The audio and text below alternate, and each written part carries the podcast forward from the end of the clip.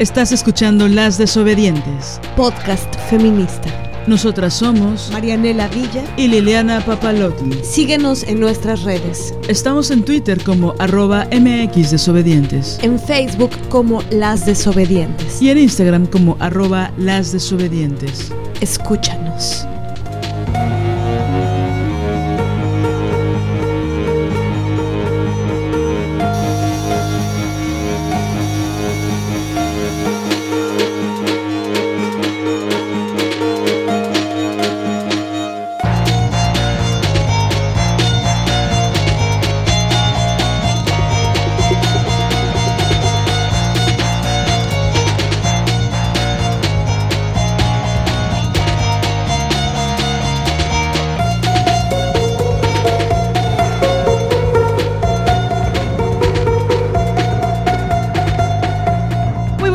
Tardes, madrugadas, media tarde.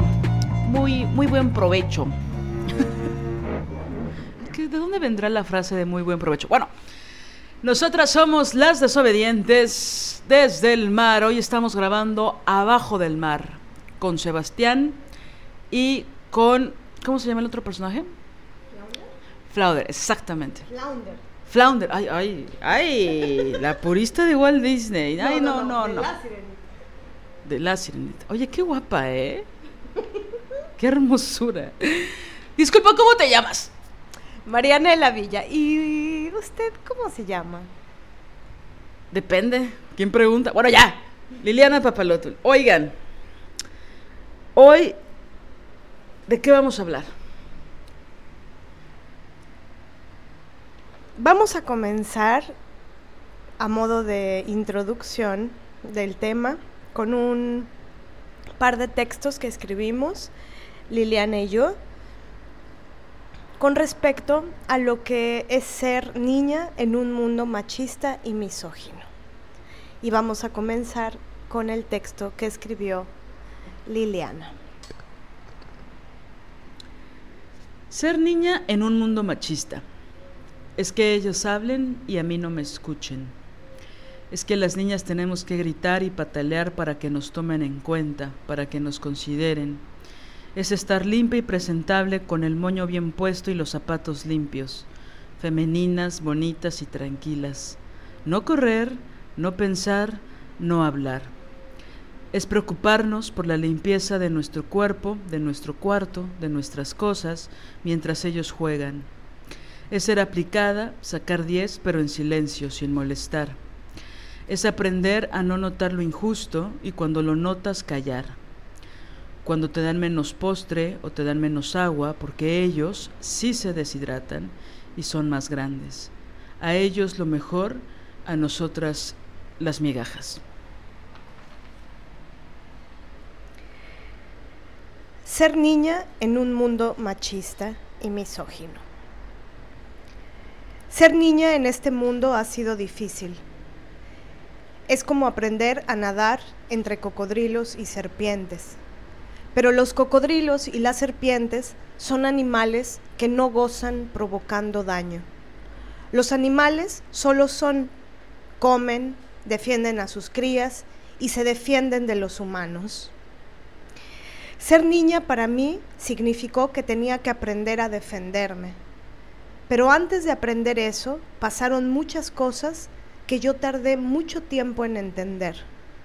Pienso incluso que esa niña me habita aún. Esa niña viaja conmigo y algunas veces está muy presente y otras se oculta. Ser niña en un mundo machista y misógino me ha hecho tener que ponerme una armadura. Ser niña me hizo ver los ojos inyectados de sangre de mi profesora en primero de primaria ojos llenos de odio por no responder como ella quería que yo respondiera. Ser niña en este mundo me hizo sentirme pequeñita, me hizo sentir que tenía que ser otra niña, que tenía que ser diferente a como soy. Me hicieron creer que mi cuerpo puede ser tocado cuando yo no quería. Me hicieron creer que tenía que ver lo que me hacía daño ver. Justo el tema va de la mano con entender la, la infancia en un mundo que es misógino y pues la misoginia no es solo en contra de las mujeres o de las ancianas, también es en contra de las niñas. Y creo que desde muy, muy, muy corta edad nos, nos educan, ¿no? Para, para entender que no valemos tanto o que no somos tan importantes como los niños, ¿no? Eh, hay una fascinación que yo vi durante mucho tiempo, no solo dentro de la escuela, sino también en la familia, que siempre hay una fanatización obsesiva, aunque parezca pleonasmo, por los niños. Por, eh, eh, va a hablar, va a cantar, el niño va a cantar, el niño va a decir, el niño va a balbucear, el niño va a escupir, ay, escupió, ¿no? Pero de las niñas, eh, yo sentía siempre como un aplicado a la realidad y al cotidiano, el calladita te ves más bonita, ¿no? Las niñas se ven feas cuando hacen berrinche. Las niñas se ven feas cuando gritan. Fea, fea. Y ser fea es feo, ¿no? Ser fea es malo. Tienes que ser bonita, limpia. Si no, los niños no te van a querer. Entonces uno está preocupada por ser linda, por ser bonita, por ser limpia, por ser amable, por ser amada, por los otros niños y por los adultos, ¿no? Entonces uno empieza a tener varias órdenes donde para ser y para estar en una reunión familiar tienes que cumplir con un chingo de características solo de sobre tu cuerpo, ¿no? Y sobre tu actitud y tu carácter para que te acepten. el adulto promedio lo que quiere de los niños y de las niñas es que se callen y sean obedientes, ¿no? O sea, que no sean niños y niñas, que no piensen, que no griten, que no jueguen, que no bailen, que no salten, ¿no? Regularmente, por supuesto, no todos los adultos, ¿no? O las adultas, pero si hay una cosa como el berrinche no, gritar no, decir no, pero pienso que incluso el llanto de los niños, hasta cierto punto, sobre todo por las mujeres, yo sé que por los papás y los tíos no, porque no seas marica, ya no llores, ¿no? Y estas implicaciones mega violentas. Pero siento que las mujeres adultas solapan muchísimo los berrinches y el llanto de los niños les parece chistoso o maravilloso, pero no el de las niñas, ¿no? Es cuando una empieza a ver ¿no? esas distinciones, las empiezas a sentir en el cuerpo.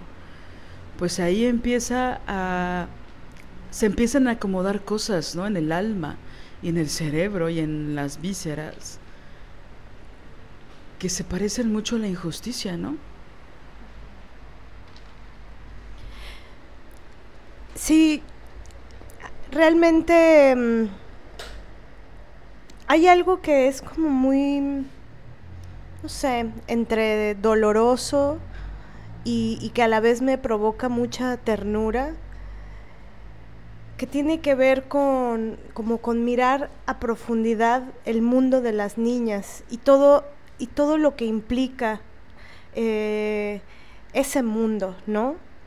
Es decir, si, si evocas, si te detienes a, evocar e intentar sacar del cajón de los recuerdos em, las cosas que, te atravesaron cuando niña. Es un... Eh, lo, imagino como... Digo que me enternece porque me parece que hay, hay tanta vulnerabilidad, son tan vulnerables, ¿no? Y, aparte el mundo se encarga de vulnerarlas de vulnerarnos cuando somos niñas de unas maneras tan eh, jodidas. Por supuesto a los niños también, ¿no? Es decir, la infancia, las infancias, la niñez es una em, población eh, muy lastimada, muy golpeada, muy abusada. Es, es, eh, es, uno de los grandes crímenes de la humanidad, sin duda, lo que se le hace a la niñez en, muchos sentidos, ¿no? Em, el trabajo esclavo, por ejemplo, ¿no? Que, que, se da con las niñas y los niños en muchos países, es una barbarie, es, es una putada, pues. Y, bueno, si, si, nos vamos a, otros lugares y a otras dimensiones, la, la niñez está tan, eh, tan discriminada, ¿no? Se le discrimina, se discrimina su existencia, se discrimina su pensamiento, se discrimina lo que sienten, se discrimina el cómo, el cómo miran el mundo. Pero si aparte de todo eres eh, eh, em, eres niña, es la suma de la discriminación a, la, a esta población, a la infancia, pero aparte tiene el golpe de, de, la misoginia y el golpe del machismo. Y lo que es muy fuerte es que es a veces tan soterrado, tan sutil, ¿no? Y a veces no es nada sutil y es absoluta y vulgarmente misógino y machista el golpe a las niñas.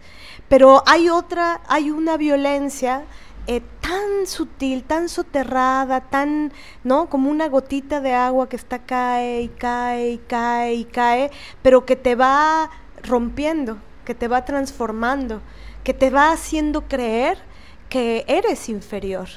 Esa gotita constante es, tú no eres como ellos, tú no eres como tu primo, ¿no?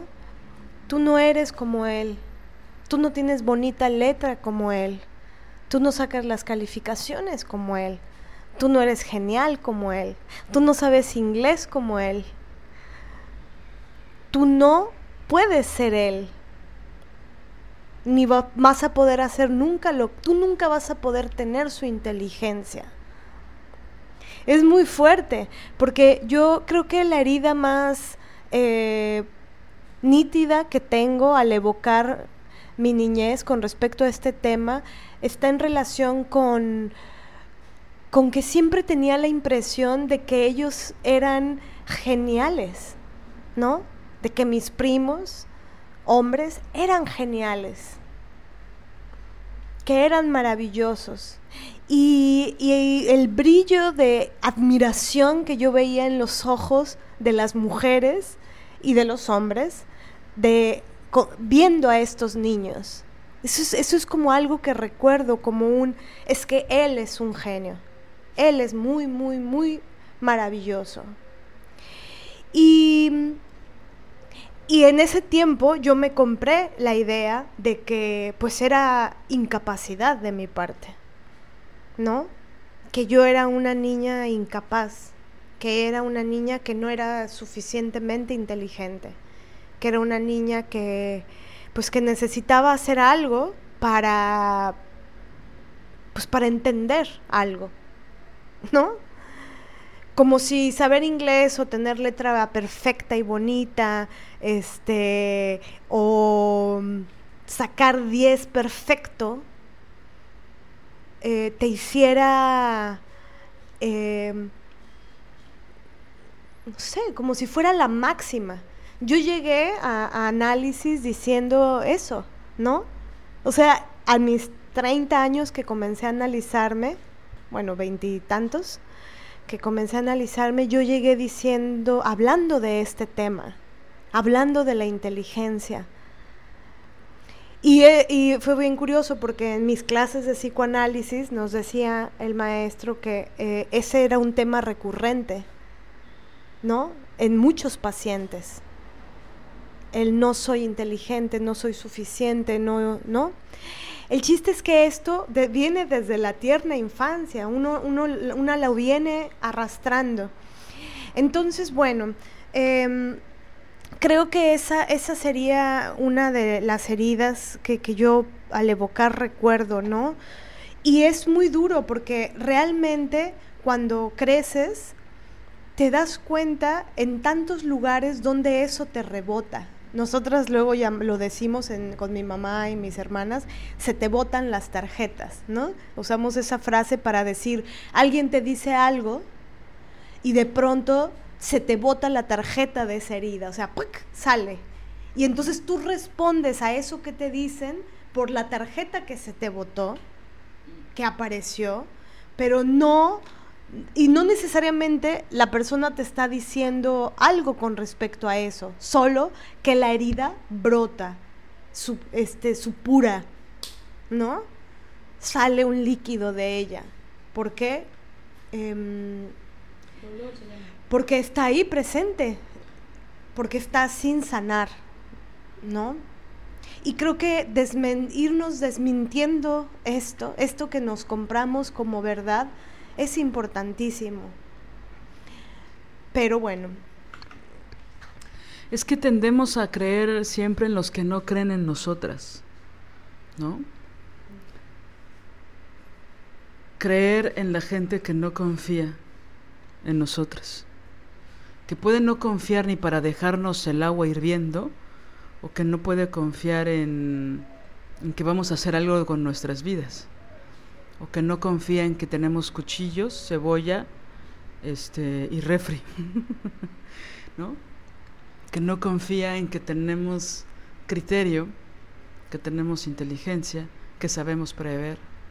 No nos ha visto en situaciones de riesgo, no nos ha visto caer paradas cuando nos avientan. Se asumen que no podremos nunca hacerlo, cuando lo hemos hecho un chingo de años, por ejemplo, ¿no?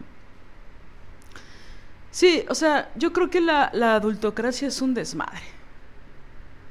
Y, lo importante también de que de crecer y de ser adulta es cuestionárselo, ¿no? Me encanta, yo tenía una amiga que hicimos una, hicimos una película juntas. No, en realidad estábamos trabajando en una peli. Y en ese tiempo vivíamos muy cerca. Y entonces ella me decía, ella tenía coche y me decía, güey, voy por ti. Pues los llamados eran a las 6 de la mañana voy por ti y pues salíamos muy tarde juntas y pues yo te voy a dejar a poca madre.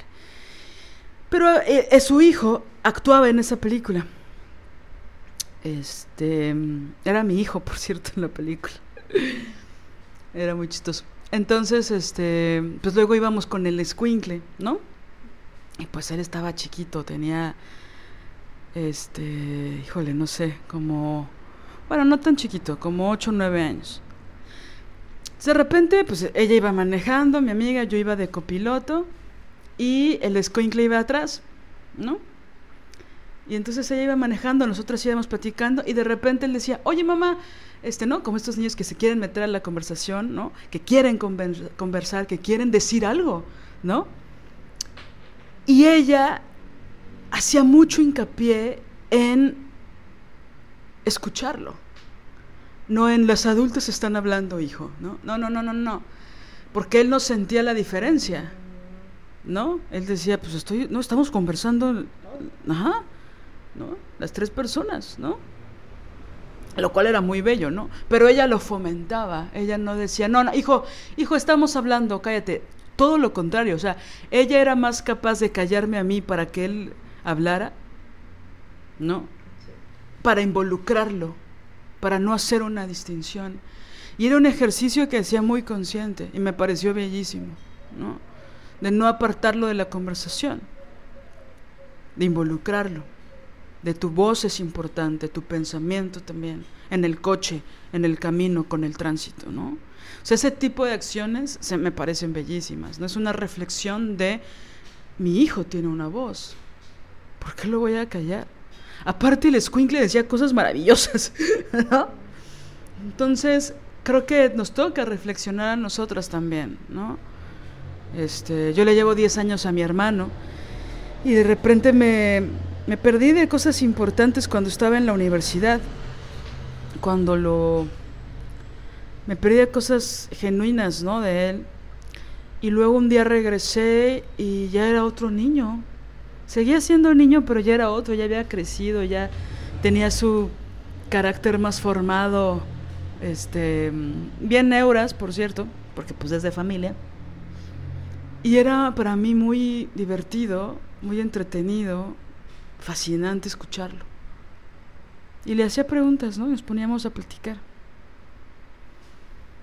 Será padre el ejercicio de su pensamiento, ¿no? De escuchar su pensamiento, de ver cómo él veía las cosas. Aparte, pues un niño solitario, ¿no? A mí me tocó una infancia mega solitaria y a él también, por la cantidad de años que nos llevábamos, ¿no? Entonces, bueno, ahorita que estábamos pensando en la niñez, para mí es... La introspección tiene que ver con ir hacia, hacia mis pensamientos de cuando era niña, ¿no? A mí me gustaba mucho observar a los adultos y a otros niños, ¿no?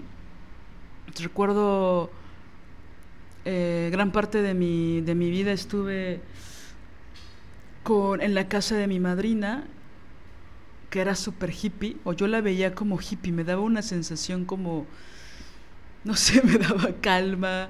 Su siempre estábamos todas las tardes en su departamento que olía incienso, la alfombra era muy linda, tenía, nunca voy a olvidar que el pasillo llevaba hacia los cuartos y en el fondo del pasillo había una pared con el beso de Klim. Y esa pintura, o sea, yo tenía seis años, me enloquecía. Tenía una pintura que era una reproducción, obviamente, pero era enorme y yo la podía ver horas. ¿No? Veía eso. Y lo que me parecía extraordinario, ella vivía con su marido, que era mi padrino, y con su hija. Lo que me parecía extraordinario es que ellos tenían la misma edad de mis papás, pero ellos se besaban en la boca cuando se despedían. Pero no era como el beso cotidiano sin tiempo de la urgencia, sino, no, no, no, era el momento, era un espacio muy íntimo para ellos. Y yo a mis 6, 7 años, estuve con ellos 6, 7, 8 años, casi 9, ver eso era, yo decía, esto es el amor. Él se tenía que ir a trabajar o regresar en la tarde, o ella tenía que ir a dar sus clases que daba. Y había un espacio ahí como que era de ellos, y era bien lindo verlo. Eso jamás lo vi en mi casa. Jamás he visto cómo mis padres se dan un beso, nunca. Nunca. Incluso ha sido un tema que hemos hablado mi hermano y yo, no en secreto. de, oye, ¿alguna vez, o sea, él me preguntó, ¿no? ¿Alguna vez has visto a mis papás darse un beso? Jamás, nunca, pero ni por error. Entonces recuerdo a mis padrinos, ¿no? Cómo se demostraban su cariño, ¿no? Y, y jugaban a que no se podían dejar ir, ¿no? que ya iban tarde, ¿no? Y llovía y así. Observar eso, ser cómplice de eso, era bien lindo. Yo recuerdo que mi infancia fue de mucha obediencia y de mucho silencio, ¿no? Yo observaba, iluminaba, jugaba, pintaba mucho, ¿no? Mi madrina odiaba que estuviéramos viendo la tele, lo detestaba. Entonces nos daba cientos y cientos de hojas recicladas que la volteaba si eran este, estudios clínicos, ¿no? Y psiquiátricos. que ahora es como... y pero del otro lado, pues pintábamos, teníamos 80 mil, su hija y yo, crayolas y todo. Pues era padrísimo, ¿no? Y ella nos trataba como, ella le preocupaba mucho nuestro pensamiento, ¿no? ¿Qué pensábamos? ¿Qué decíamos? ah, no te gusta comer esto, nunca más lo volveremos a comer. O sea, respetaba mucho eso, ¿no? Era como muy, como que le gustaba estar con nosotras, ¿no? Y luego pues se tenía que ir y mi padrino era, vamos al súper a comprar dulces, ¿no? Que estaba enfrente, tenía un, un superama enfrente. Para mí era maravilloso, yo decía, ¿por qué ellos no son mis papás? Siempre están de buenas, escuchan música relajada, escuchaban trova, yo no sabía qué era eso pero era, era tranquilo, jamás gritaban. Por ahí luego se enojaban porque mi, su hija era muy berrinchuda, ¿no? Pero tranqui. Después se contentaban y comíamos helado. Mientras ellos trabajaban en la compu, nosotras este, iluminábamos. En cambio, mi casa era una pinche guerra campal, ¿no? Así había minas, había bombas a punto de explotar. Si no pisabas bien, explotaban. Es el peor momento de mi día era cuando mi mamá llegaba por mí, ¿no? Era como, ouch. Ahora voy al otro lugar, ¿no? Pienso a distancia que mis papás estaban muy ensimismados en, en sus realidades, ¿no? En su amor-odio, en sus problemas. Creaban una distancia totalmente adultocéntrica, ¿no? Y bueno, no me faltó vestido, no me faltó, yo tenía mi cuarto propio, que es un tema, ¿no? Es un tema, lo he escuchado muchísimas veces, ¿no? Mi mamá siempre tuvo una obsesión porque yo nunca compartiera el cuarto con nadie, por sus traumas de su niñez y de su adolescencia, ¿no? O sea, ella decía, no, a donde vayamos Liliana tiene que tener su cuarto, lo cual será maravilloso, ¿no? Pero por ahí tengo muchas amigas que me han dicho, uff, compartirlo con mi hermana o compartirlo con mi hermano es... Y pues yo no tuve eso, ¿no? Tuve cosas muy chingonas, mis papás por supuesto que me adoraban, bla, bla, bla, bla, bla. Pero pues estaban en sus treintas tratando de resolver sus propias vidas. Será como... Pues como que no me pelaban, ¿no? Entonces esa soledad que te lleva a la reflexión la pienso como algo muy chido también me ayudaron como a ser introspectiva, a reflexionar cosas, ¿no? Eh, y también por ahí la, la, diferencia con respecto a lo que escribí es que ah, cuando eran las vacaciones de invierno que, que, nos reuníamos los primos para ver cómo te había ido, ¿no? Con los reyes y con Santa Claus y así y yo veía los juguetes de ellos, ¿no? Que eran muy sofisticados, que eran muy chidos, ¿no?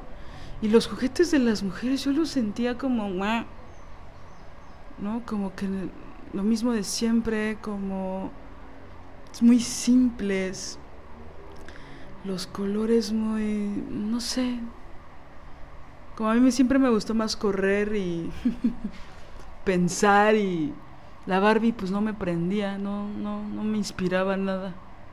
Y bueno, yo sé que muchas que nos escuchan van a decir, ¿qué?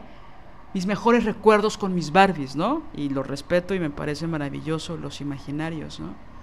Yo no. Yo era como, ¿qué hago con esta muñeca de piernas de tres metros? ¿No?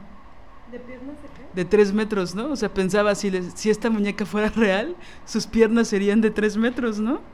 ¿No has visto que las piernas son muy largas en las Barbies? Que es como, ¿qué?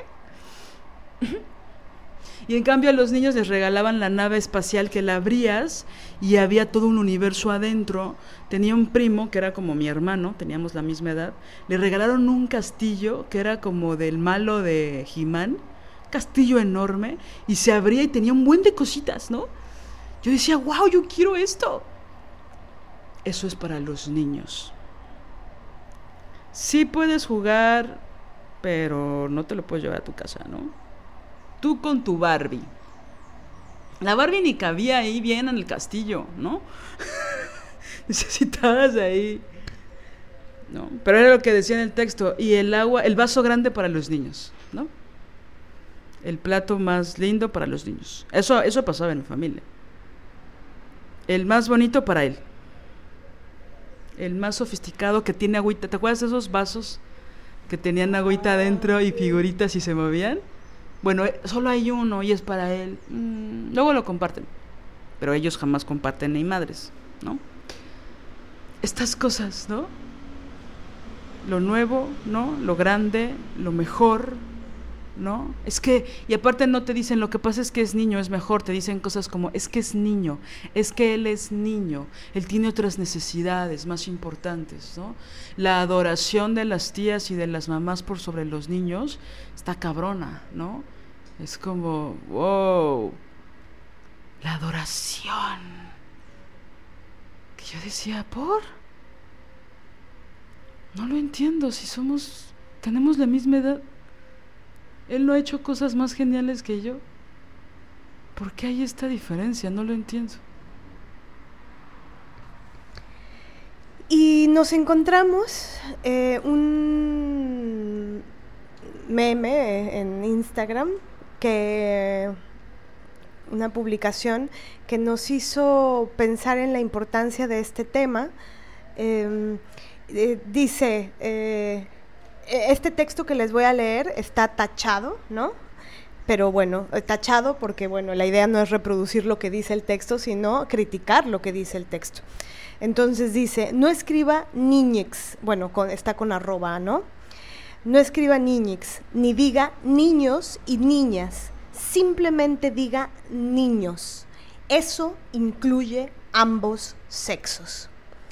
Y abajo, en el, texto eh, de la publicación, dice, la profesora entra en clase y dice, niños, por favor salgan ordenadamente de la clase.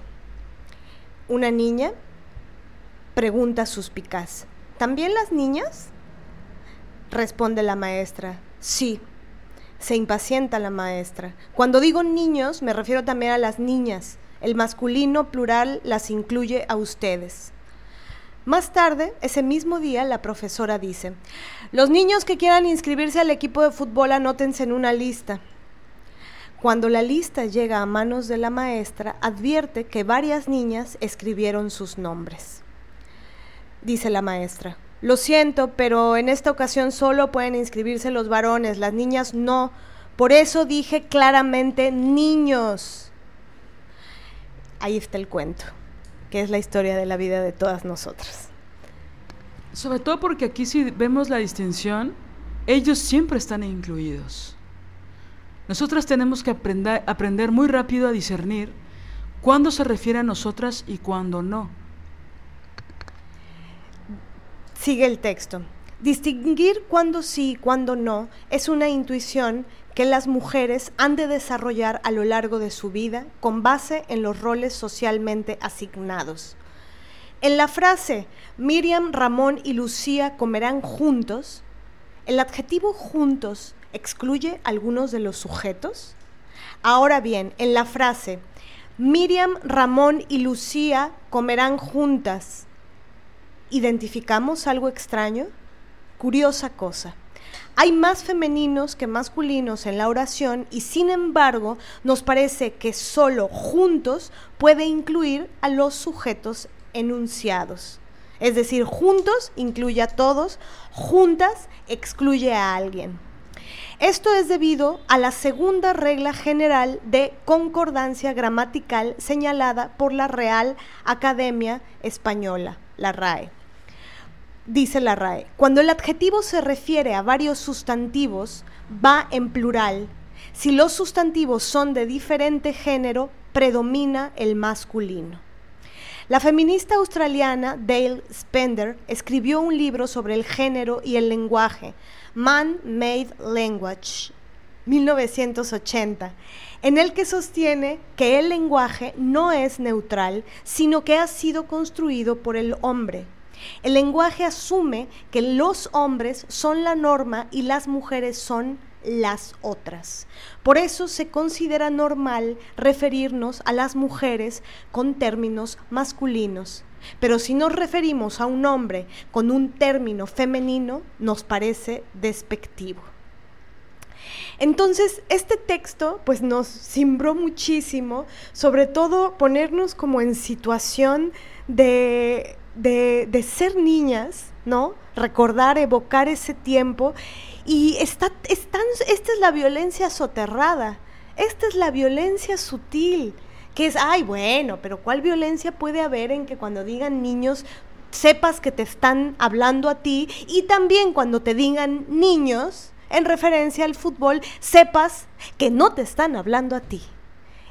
Eso, esa pequeña cosita o ese micro micromachismo de micro no tiene absolutamente nada porque es un tema ontológico, es un tema de la existencia toda. Tú te tienes que, eh, que ver adentro de un grupo que no te nombra, que no te nombra. Es que hay que cachar eso que es brutal como, cacharlo como brutal, ¿no? Y lo que no te nombra, lo que te borra, lo que no tiene entidad, ¿no? Es como si llegáramos a un sitio y en ese sitio alguien se sabe el nombre de todos, de todo mundo, y resulta que a todos los nombran por su nombre y a ti no te nombran. Entonces, es como si fuera, como si se hiciera el genérico de un nombre, ¿no? Juan, Juanes, Pedro, Pedros, y que te veas incluido ahí, que te veas incluida ahí. O, y la diferencia, ¿qué pasaría? Es que el otro día pensaba en una frase como la verdadera justicia sería que se soplaran el femenino genérico unos 21 siglos, ¿no? O sea, sóplenselo. Siéntanse incluidos durante 21 siglos y ahí habría justicia, ahí habría equidad, ahí habría igualdad, igualdad, ¿no? Es decir, siéntanse adentro de un grupo, de una palabra, de una sociedad que, que,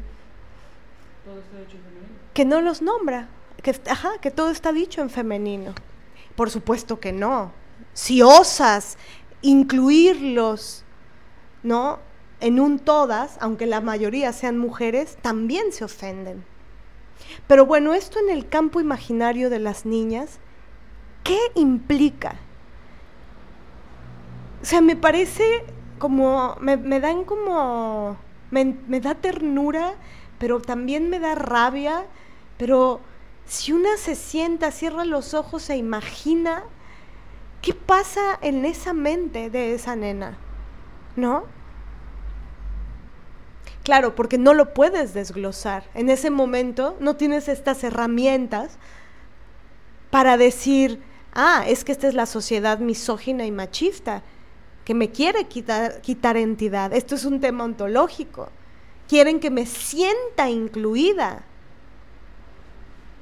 Quieren que piense que lo estoy, aunque el lenguaje no me nombra. Y aparte insisten en decir, como dice el texto, que no es un lenguaje que sea masculino, es un lenguaje neutro. Entonces, como es neutro, incluye a mujeres y hombres. Pero todo acaba en masculino. ¿Dónde está lo neutro? ¿No? Entonces, ellos rápidamente se dan cuenta de que ellos siempre están incluidos. Aunque sea neutro, o cuando se dirigen a ellos directamente, ellos siempre están incluidos. Las mujeres aprendemos que no que no siempre está, es más que casi nunca estamos incluidas ni aunque lo estemos, ¿no? Y entonces si alguien se refiere en femenino, pues pinche feminazi culera, ¿no? Cuando tiene que ver con una cosa de nombrarte, es hay un ejercicio que yo aprendí en un taller, hacíamos mucho trabajo de personal, de, autoconfesión, de varias cosas, ¿no? Era también muy físico, etcétera. Y había un ejercicio de respiración que hacíamos que me gustaba muchísimo. Esto ya tiene varios años, ¿no? La cosa es que este ejercicio terminaba con dos cosas, con una sonrisa y luego lo teníamos, lo llevábamos a cabo este taller en un salón inmenso, ¿no? Entonces en algún momento del, ejercicio tenías que correr de un extremo a otro y decir tu nombre, gritar tu nombre. Y esa acción, al final, después de todo este proceso del taller, era bellísima. Porque parte importante de lo que eres es tu nombre. ¿No? Es nombrar tu nombre a todo volumen escucharlo. Y al principio era como muy tímido, ¿no? Mm, mm. Y el tallerista, no, no, no, no, no. No se trata de decirlo, se trata de gritarlo. Tu nombre no eres tú, pero eres una parte fundamental. Nómbrate, di tu nombre, grítalo. Y era tan liberador, una acción que parece muy sencilla, muy simple, si quieres, se volvía de una complejidad que sin duda era ontológica, que tenía que ver con la identidad. ¿Cuántas veces con profundidad nos autonombramos y decimos, a ver, ¿no? Por ahí también hay varias teorías con respecto a los nombres, ¿no? Que es todo un viaje también, ¿no? Y bueno, y también el, el asunto de las niñas el fútbol no, que parece pecata minuta, no es nada, ¿no? Yo digo, ¿cómo, cómo pueden tener tan poco corazón? Es decir, ya, ya déjate de teoría, de... ¿Cómo, ¿Cómo pueden tener un corazón tan podrido, tan nefasto, tan putrido, para decirle a una niña, tú no? Es que esta es la historia de la misoginia, en donde te dicen que tú no puedes acceder a algo, que tú no puedes dedicarte a algo, que tú no puedes ser ese algo que quieres ser. Sí, o sea, los colores son para, este tipo de colores son para las niñas, este tipo de deportes son para las niñas, estas profesiones son para las mujeres, ¿no?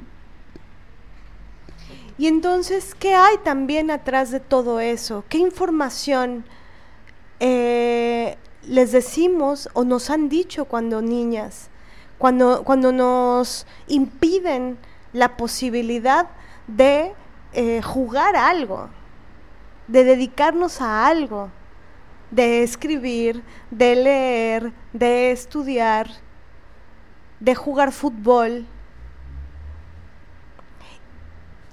Yo, por ejemplo, cuando estaba en la secundaria, yo te, te, dicen que tú elijas qué taller, es una, era una escuela industrial, técnica e industrial.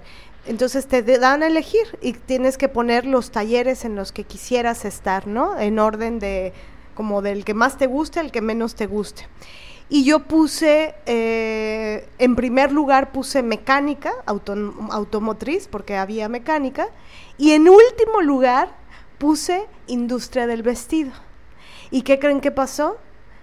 que me dijeron, tú no puedes estar en mecánica porque eres una niña, te vamos a meter en industria del vestido. Y fueron tres años de sufrimiento brutal con una maestra que aparte era súper misógina, que creo que hasta ya he hablado de ella, que si te enchinabas las pestañas, te decía eh, muy putita, ¿no? Oh. O, no, o si te ponías, te ponías labello en la boca, de ese del, del rosita, también. Muy putita, con tus pestañas chinas y tu boca roja. Con labello, es decir, qué tan rojo podía estar. ¿No? Entonces, bueno, ¿y cómo se queda esa niña? ¿Cómo se queda esa niña que quiere jugar fútbol y no la dejan jugar fútbol, Lili? Llora. 20 minutos de llanto.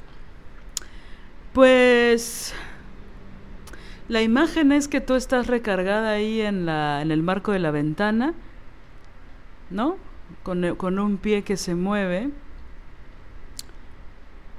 como con un tic, ¿no? Y tienes el corazón roto y ves niños jugando, corriendo, sudando con el sol. Y ves a varios, muchos de ellos que juegan de la chingada, que tú juegas mil veces mejor que ellos porque tú lo haces muy seguido y corres y metes goles. Y pues es, una herida grande, porque aparte, ¿sabes qué me molesta? Que las maestras luego tienen tan poco criterio que no hacen como, bueno, entonces las niñas van a tener su equipo de fútbol. O bueno, las niñas van a jugar softball, o van a jugar voleibol, o van a jugar cualquier otra cosa. Es las niñas van a hacer cartitas de amor, ¿no? O sea, es como una cosa así de ¿por qué no también hacemos otro ejercicio? ¿Por qué no movemos el cuerpo, no? Las niñas atletismo. Que bueno, el atletismo está chido, pero ¿por qué hacen una distinción? ¿Por qué unas sí y otras no? La verdad es que en, el caso de la primaria todo el tiempo fue así. Bueno, a mi papá un poco le valía madres y entonces él me llevaba y yo con él aprendí a nadar y andar en bici y jugar fútbol y era, él era súper exigente, ¿no? Lo cual era padrísimo porque corríamos y él corría conmigo y... No, no, no, no le pegues así. No, no, no. Tú eres fuerte, pégale fuerte, ¿no? O sea, había una cosa, una exigencia chida. Por supuesto se aventaba sus frases machinas, ¿no? Porque pues no es... Es más feminista que yo, pues la neta no. Ni es feminista. Pero... pero este, me gustaba porque no era como... No, no le pegues tan duro porque te vas a lastimar. No, ni madres, era, no, no, no, pégale bien. No te va a pasar nada, no le tengas miedo, es una pelota. Siempre me decía eso, ¿no? No le tengas miedo, es la bici. Estamos en el parque, yo estoy detrás de ti, dale, dale, dale, dale, ¿no? Nada de que... Entonces era padre eso, porque...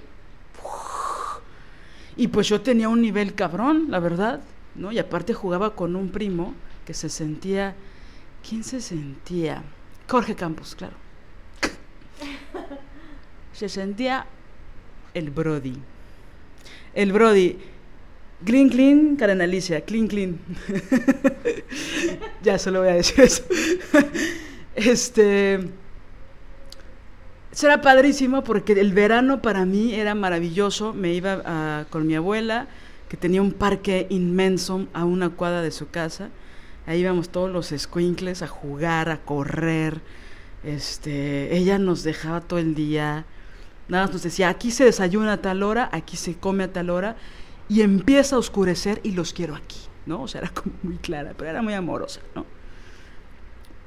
todo el día corriendo. Entonces yo tenía un nivel, ¿no? Que obviamente los niños nunca me querían elegir a mí, ¿no? Entonces decían, eh, y como que bueno, pues ya de consolación o o este o como comodín, la escuincla esta, ¿no? Y de repente veían cómo le pegaba la pelota y cómo corría y cómo me metía y cómo no le tenía miedo. Y uff, después se peleaban por mí, ¿no? Era padrísimo eso, ¿no? O sea, yo, la cosa es que como dice Marcela Lagarde, yo tenía que empezar cada fin de semana, ¿no? No había acumulación simbólica del esfuerzo y del trabajo. Cada fin de semana yo tenía que demostrar, perdía la mitad del día en la banca o mirando, porque no querían que yo jugara, y la otra mitad cuando alguien, regularmente mi primo, que no era tan chido, ¿no?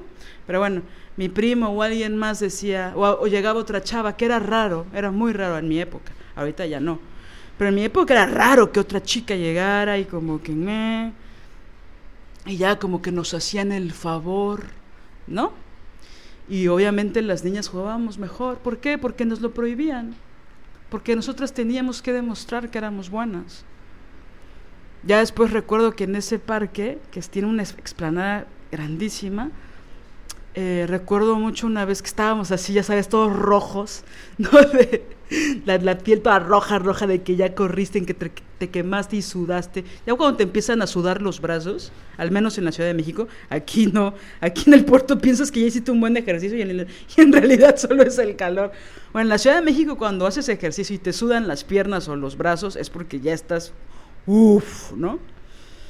Recuerdo que estaba sentada ahí viendo cómo jugaban unos güeyes, porque pues también de ver aprendes un chingo, ¿no? Y en eso llega una chava que yo creo que me llevaba como cinco años. Y ella con una presencia chingona, este, y se puso a jugar. No, no, no, la forma en que jugaba esa chava, yo decía, wow, ¿qué es esto? Y saltaba y le pegaba con una fuerza y era como, wow, yo quiero ser como ella de grande, ¿no? Yo tenía 11 años, ¿no? Y eh, necesitamos esa representación. Es como las, las fotos que me dan muchísima ternura. Eh, el equipo de fútbol, la selección de fútbol de Estados Unidos, femenil, tiene muchas fans que son muchas niñas y hay una líder que ahorita no recuerdo el nombre, que es la delantera estrella de la selección de Estados Unidos, ¿no? Y marcó tendencia en algún momento, ¿no? Bueno, y hay una foto muy linda donde ella acaba de meter un gol, esta jugadora profesional, y la foto es que ella está festejando el gol en el estadio y de, de, fondo hay unas niñas, 10, 11, 12 años, que la están viendo con una admiración, con un amor. Eso es representación, ¿no? De la representación de las niñas de mi edad tenían que ser los vatos. No había mujeres que jugaran profesionalmente y que fueran que tuvieran esa proyección en los medios. En México no ha ocurrido, es decir, ya hay selecciones, ya hay juegos, ya hay partidos femeniles, ya algunos los están empezando a televisar, ya, ya hasta se pelean y eso se hace viral, no sus logros, pero bueno. Pero las niñas ya empiezan a tener, al menos en este país, representación de otras mujeres que juegan. Y bueno, obviamente hay niñas que les encantan otros deportes como hockey, como básquetbol, como voleibol, que jamás los pelan en los medios de comunicación, ¿no? Pero al ser un país tan pambolero, ¿no? Tan aficionado, hay un rezago histórico del fútbol femenil que es rudo. Ver representación de mujeres chingonas, atletas, ¿no? Que corren, que ¿no? Que están en un nivel importante, impresionante, uf, ¿no? Por ejemplo, ver a las mujeres corredoras, ver que ellas se están acercando cada vez más a los récords varoniles, las que corren en velocidad, es maravilloso verlo. Es, no era que no podíamos, era que no teníamos el tiempo ni el dinero para hacerlo. En el momento en que hubo marcas, hubo patrocinios a las mujeres, es decir, las mujeres ya no tenían que tener uno o dos trabajos para poder entrenar, ¿no? Tenían que pagarse su entrenamiento. Pues era brutal porque no tenían tiempo suficiente para estar al nivel de los hombres o de otras mujeres. ¿no? que tenían lana y que pues, solo entrenaban. En el momento en que empezó a haber patrocinios, que hubo marcas que empezaron a creer en las mujeres, o universidades, ¿no? que pasan mucho en Europa y en Estados Unidos. Necesitamos esa representación de atletismo y de mujeres atletas que, wow, ¿no? O las que cargan pesas o las boxeadoras, ¿no? Es maravilloso verlo. Pero entonces que a ti te digan, no, tú no puedes jugar él si él sí puede correr en el campo y tú te quedas aquí a coser, ¿no? Pues, o sea, incluso a nivel cerebral, y no, y no soy en contra de coser. Coser crea cosas muy chidas y se hacen trabajos comunitarios, familiares, también mueve cosas del cerebro que son importantes. Lo que a mí me molesta es que no te dan la opción. Y lo mismo les pasa a los niños, ¿no? Yo luego veía a mis primos cómo querían agarrar mis, mis trastecitos y mis muñecas, ¿no? Y que les daba un buen de pudor. Y que ellos decían, a ver, ¿qué es eso? ¿Puedo ver tu... qué muñequito tan pequeño? Qué, qué interesante, ¿no? Y había ahí siempre el prejuicio de que no me vaya a ver un adulto para decirme que soy un marica, ¿no? Entonces es fuerte, ¿no? Porque aparte, como empiezas a correr y empiezas a aguantar, pues empiezas a ser fuerte, ¿no? Y pues la playera se te empieza a salir de, ya no está bien fajadita, ¿no? Los tenis empiezan a llenar de lodo. La cola de caballo la tenías poca madre y ahora ya la tienes toda jalada hacia la izquierda, ¿no? Entonces ya te empiezan a decir machorra, y, ¿no? no eres tan femenina, eso no es de niñas. Pues es que corrí, llevo ocho horas corriendo en el parque, ¿no? Sí, también pienso cómo hay cosas que determinan que, mm, que nos dediquemos a algunas cosas cuando niñas o que hagamos ciertas cosas de niñas y otras no. Por ejemplo, ahorita pensaba, yo por qué no tuve contacto con el fútbol y creo que tiene que ver con que yo no tuve a, mi papá cerca. Lo tuve muy esporádico, ¿no? O sea, no, no, supongo que por la, el mandato de género los hombres de alguna manera están más cerca de ciertos deportes y si ese hombre que es tu papá está cerca de ti, eventualmente puedes tener ese bagaje eh, cerca tuyo.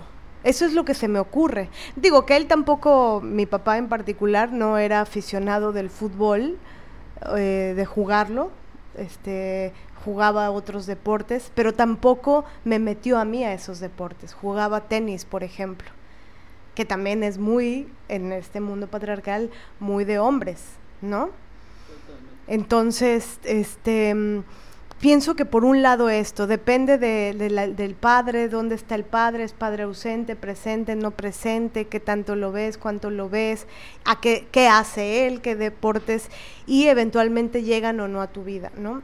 Pero lo que sí tuve muy cerca y que también eso me produce mucha, este, pues, pues mucho impacto observarlo, es este tema que mencionaba sobre lo de los juguetes, ¿no? Eh, y cómo te forjan el género, que es el brazo duro del patriarcado con el cual nos oprimen a las niñas y a las mujeres, em, está en todas estas representaciones, en todo este juego simbólico que nos enseñan desde chiquititas a través de los instrumentos de juego. ¿no? Entonces, te regalan, o sea, yo por ejemplo, yo no pensaba eh, en en que los juguetes no eran de tal o cual, o sea, también yo no tuve cerca niños que pudiera ver sus juguetes. Entonces esa es una característica de mi vida que nunca supe cómo eran los juguetes de los niños, ¿no? En mi casa somos tres hermanas, entonces todo era, en, eh, era el mundo de las niñas, digamos. Y, los juguetes, eh, pues por supuesto con la marca de género, ¿no?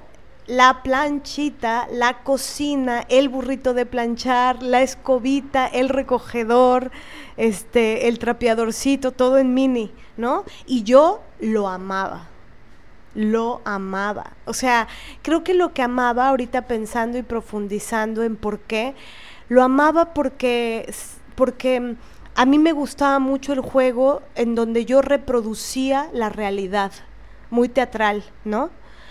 Por ejemplo, las Barbies me fascinaban, me gustaban todas y quería tenerlas todas. Este, por supuesto, nunca las tuve todas, pero, pero sí las deseaba.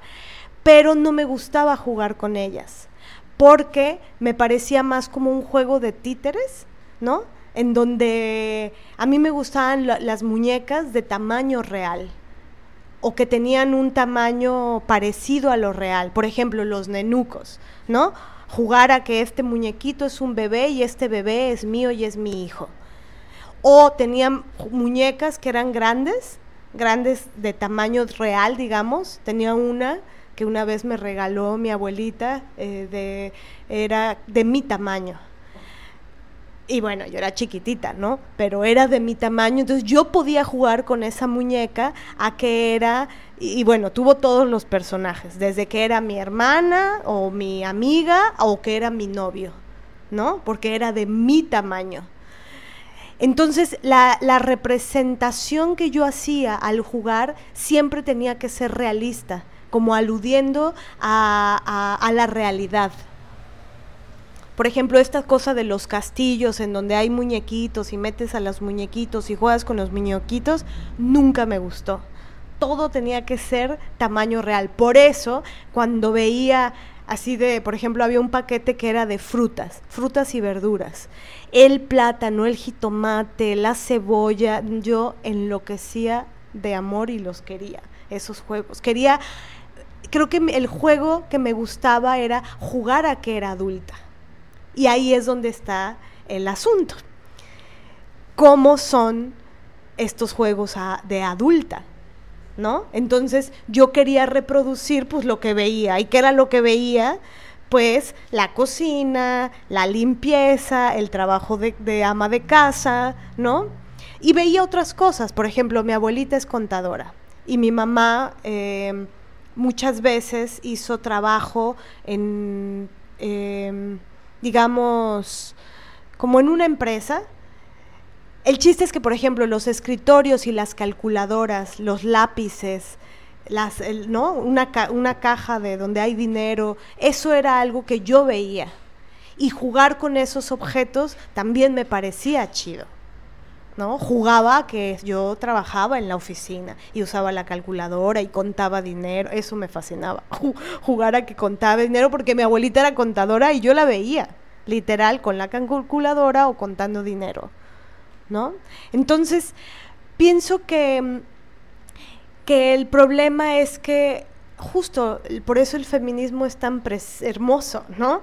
Porque te hace dar una explicación a esto Y tal vez el feminismo, no, no tal vez, el feminismo nos permite eh, a, las niñas y a los niños explicarles algunas cosas de este mundo y decirles, bueno, aunque estos sean los juguetes que están disponibles, hay otro bagaje de posibilidades puedes jugar a que eres pintora, puedes jugar a que eres bailarina, puedes jugar a que eres astronauta, puedes jugar a que eres científica, puedes jugar a que eres arqueóloga, puedes jugar, etcétera, etcétera, etcétera, ¿no?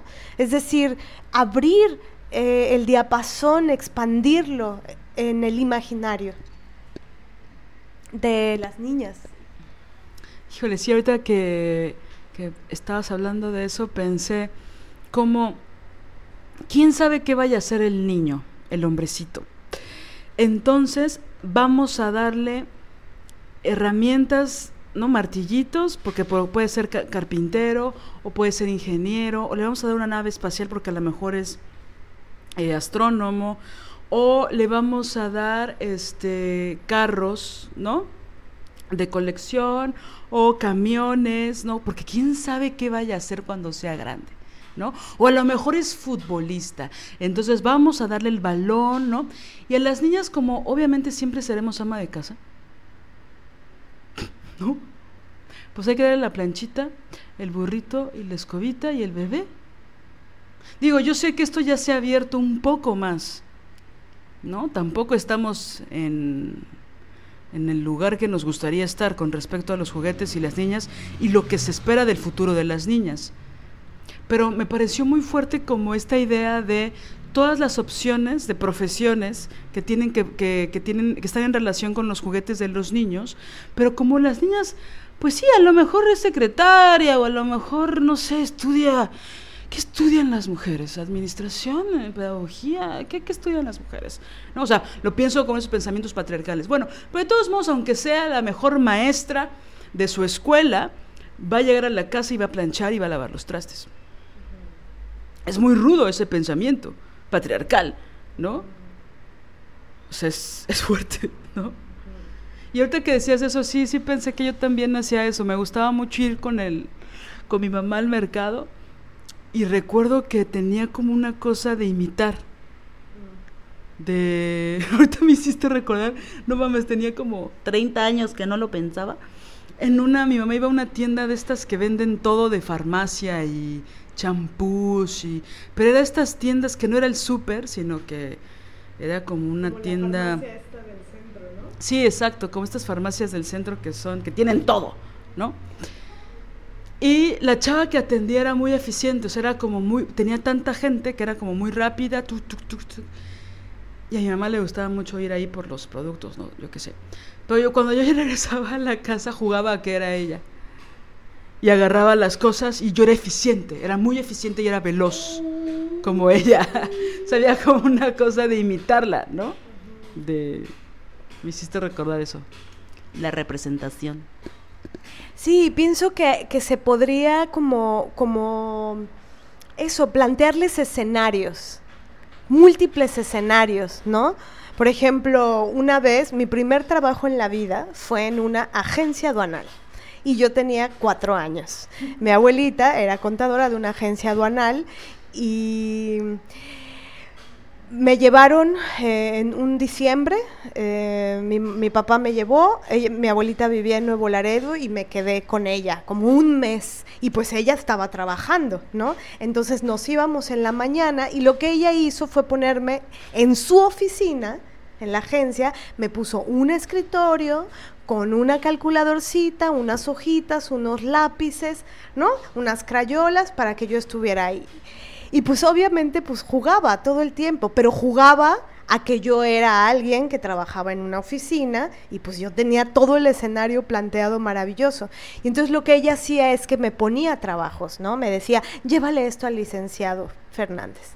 Y entonces ya yo iba pues cuatro años, chiquititita. Iba y le tocaba a su oficina y ya le, entregaba un documento o le daba algún recado o mi abuelita me decía, llévale esto a tal eh, señora. Iba, iba y se le, a, pues alguien de su trabajo, ¿no? Una compañera suya de su trabajo.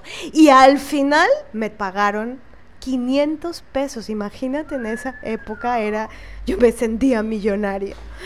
Pero pienso que ahorita, ahorita que te estaba escuchando hablar, pensaba, imagínate que les planteáramos escenarios de, ¿quieres jugar a que eres escritora? ¿no? Y les pones ahí unos lápices con punta y una libreta bonita, unas hojas o hasta una pequeñita máquina de escribir, qué sé yo, escenarios posibles que se imaginen de, de otras formas. También es jodido que cuando te obligan a decidir qué vas a hacer de tu vida a los 16 años, ¿no? No tienes idea de qué carreras hay y de las que tienes idea no sabes realmente qué se hace. Entonces de repente llegas a los 18 y no sabes qué, carreras, qué opciones tienes, ¿no? Digo, cuando tienes la posibilidad de estudiar en la universidad, ¿no? O sea, no sabes a qué te puedes dedicar. Cuando yo hice mi servicio social en la universidad, fue como parte de un proyecto padrísimo, muy ambicioso, donde buscaban niños y niñas de de zonas populares cerca del Estadio Azteca. Ah, eran tres escuelas distintas. Y entonces el proyecto era que a, los, a las niñas y a los niños que tienen cierto estrato social que muy probablemente no lleguen a la universidad, para ellos era dirigido el programa. Entonces buscaban a, a las niñas y niños, todo a través de la escuela, las autoridades, los maestros y las maestras, y no buscaban a las niñas y niños que tuvieran nueve o diez de promedio. Era de ocho para abajo. O de siete para abajo. ¿No? Y entonces, este. Los llevaban a CEU, hubo unos tutoriales. Los llevaban a CEU para decirles: esto es ciudad universitaria. Esto es todas las carreras que pueden hacer aquí. ¿no? Como una cosa de ama esta escuela, ama la educación, ten la curiosidad. Y bueno, gracias a ese programa que aparte duró un año, era padre porque hacías la tarea con los niños, los llevábamos, o sea, fuimos desde al estadio de fútbol ah, de CEU a ver un partido, pero también fuimos a la parte donde se investigan los sismos, ¿no? Dentro de Ciudad Universitaria. Pero fuimos a Zootecnia y vimos a los todas las muestras que tienen de mariposas, pero fuimos a física y nos hicieron una presentación astronómica, pero fuimos a biología y nos explicaron las arañas, pero fue un programa, fuimos a la sala Nesa, vimos una, la filarmónica, este, fuimos a ver teatro, fuimos a ver danza, fuimos, no, no, no, o sea, yo, yo yo me sentía como, y aparte era mi último año en la universidad, ¿no? Entonces fue como, mm, gracias niños, conocí toda una cosa, o sea, yo no sabía que se investigaba los sismos en la UNAM, pero se hacen edificaciones de casas habitación y se ponen situaciones donde tiemblan, ¿no? O sea, con aparatos y todo, para ver cómo reaccionan las columnas, cómo se puede medir, cómo se puede prevenir, cómo se tendría que construir. O sea, cosas mega chingonas que ocurren solo en Ciudad Universitaria. O sea, la UNAM no solo es Ciudad Universitaria, pero solo ahí era fascinante. Entonces las niñas y los niños salían así de, aquí puedes estudiar. Existe esta posibilidad y es gratis. Y aparte, bueno, donde eran las, las oficinas eran las islas, ¿no? Que es un campo, o sea, toda la parte de, o sea, ¿viste cómo me salió el o sea? Toda la parte de rectoría, que está la biblioteca central, que está, no, que está la, la mejor facultad de, de, de CEU, que es Filosofía y Letras, por supuesto. Está la facultad de Filosofía, están las islas, está rectoría, está la biblioteca central todo eso es patrimonio de la humanidad, esa parte, ¿no? Claro, eso lo hicieron para justificar lo de la huelga, pero bueno, luego, luego vamos a hablar de eso. Eh, y es bellísimo. Y ahí los niños corrían, ¿no? al lado de esta arquitectura, que la facultad en sí es muy bella, por ejemplo, ¿no? Las niñas y los niños no tenían ni idea de que existía esa posibilidad presentarles ese escenario aparte durante un año, aparte los veíamos dos veces a la semana, durante un año. Era padrísimo. y veían cómo podías andar en bicicleta ahí, podías rentar una bici, los llevamos a la alberca, ¿no? Este, padrísimo. A los gimnasios. Ves todas las posibilidades, ¿no? De todo lo que se podría hacer. Vimos con las dentistas, o sea, wow, ¿no? Entonces, era un programa padrísimo.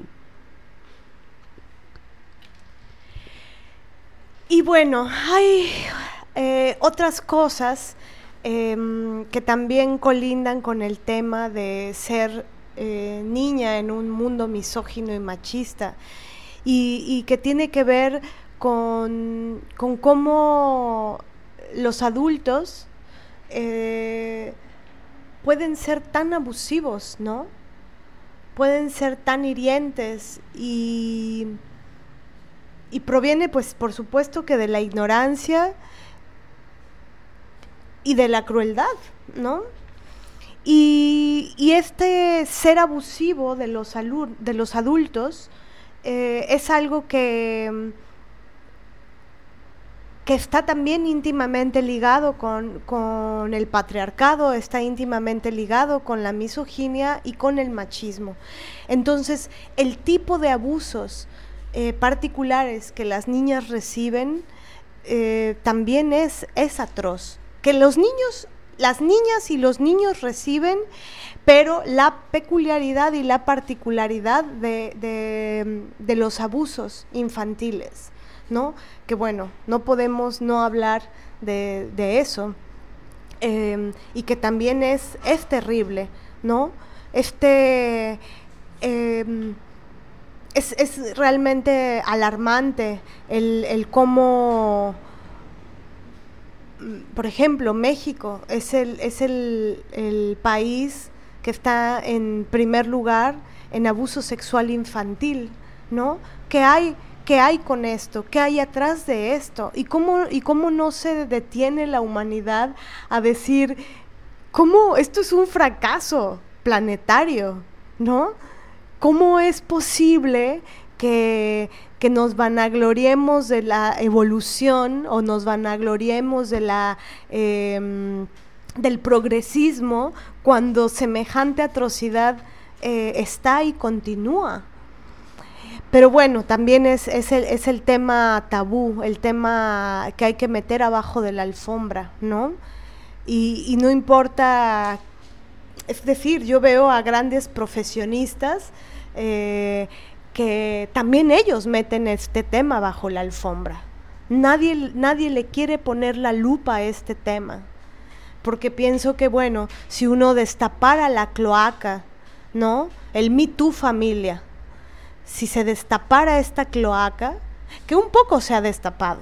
Es decir, en mi primer acoso, en este, ¿no? El hashtag mi primer acoso era brutal em, y entristecedor darse cuenta que no era mi primer acoso. O sea, sí había acosos los que, los que se sí había acosos que se denunciaban, pero muchos eran mi primer abuso o mis primeros abusos o mis primeras mi primera violación, ¿no? Entonces, eh, y también lo, alarmante que fue en este análisis que se hizo de cuáles eran las edades en las que estos abusos se daban o estas violaciones se daban. Y corrían edades desde los tres años a los... Eh, ¿No? Es decir, no, no hay límite de edad, pero desde muy chavitas desde niñas. Y bueno, esto sin duda es, es, un, es un tema terrible, ¿no?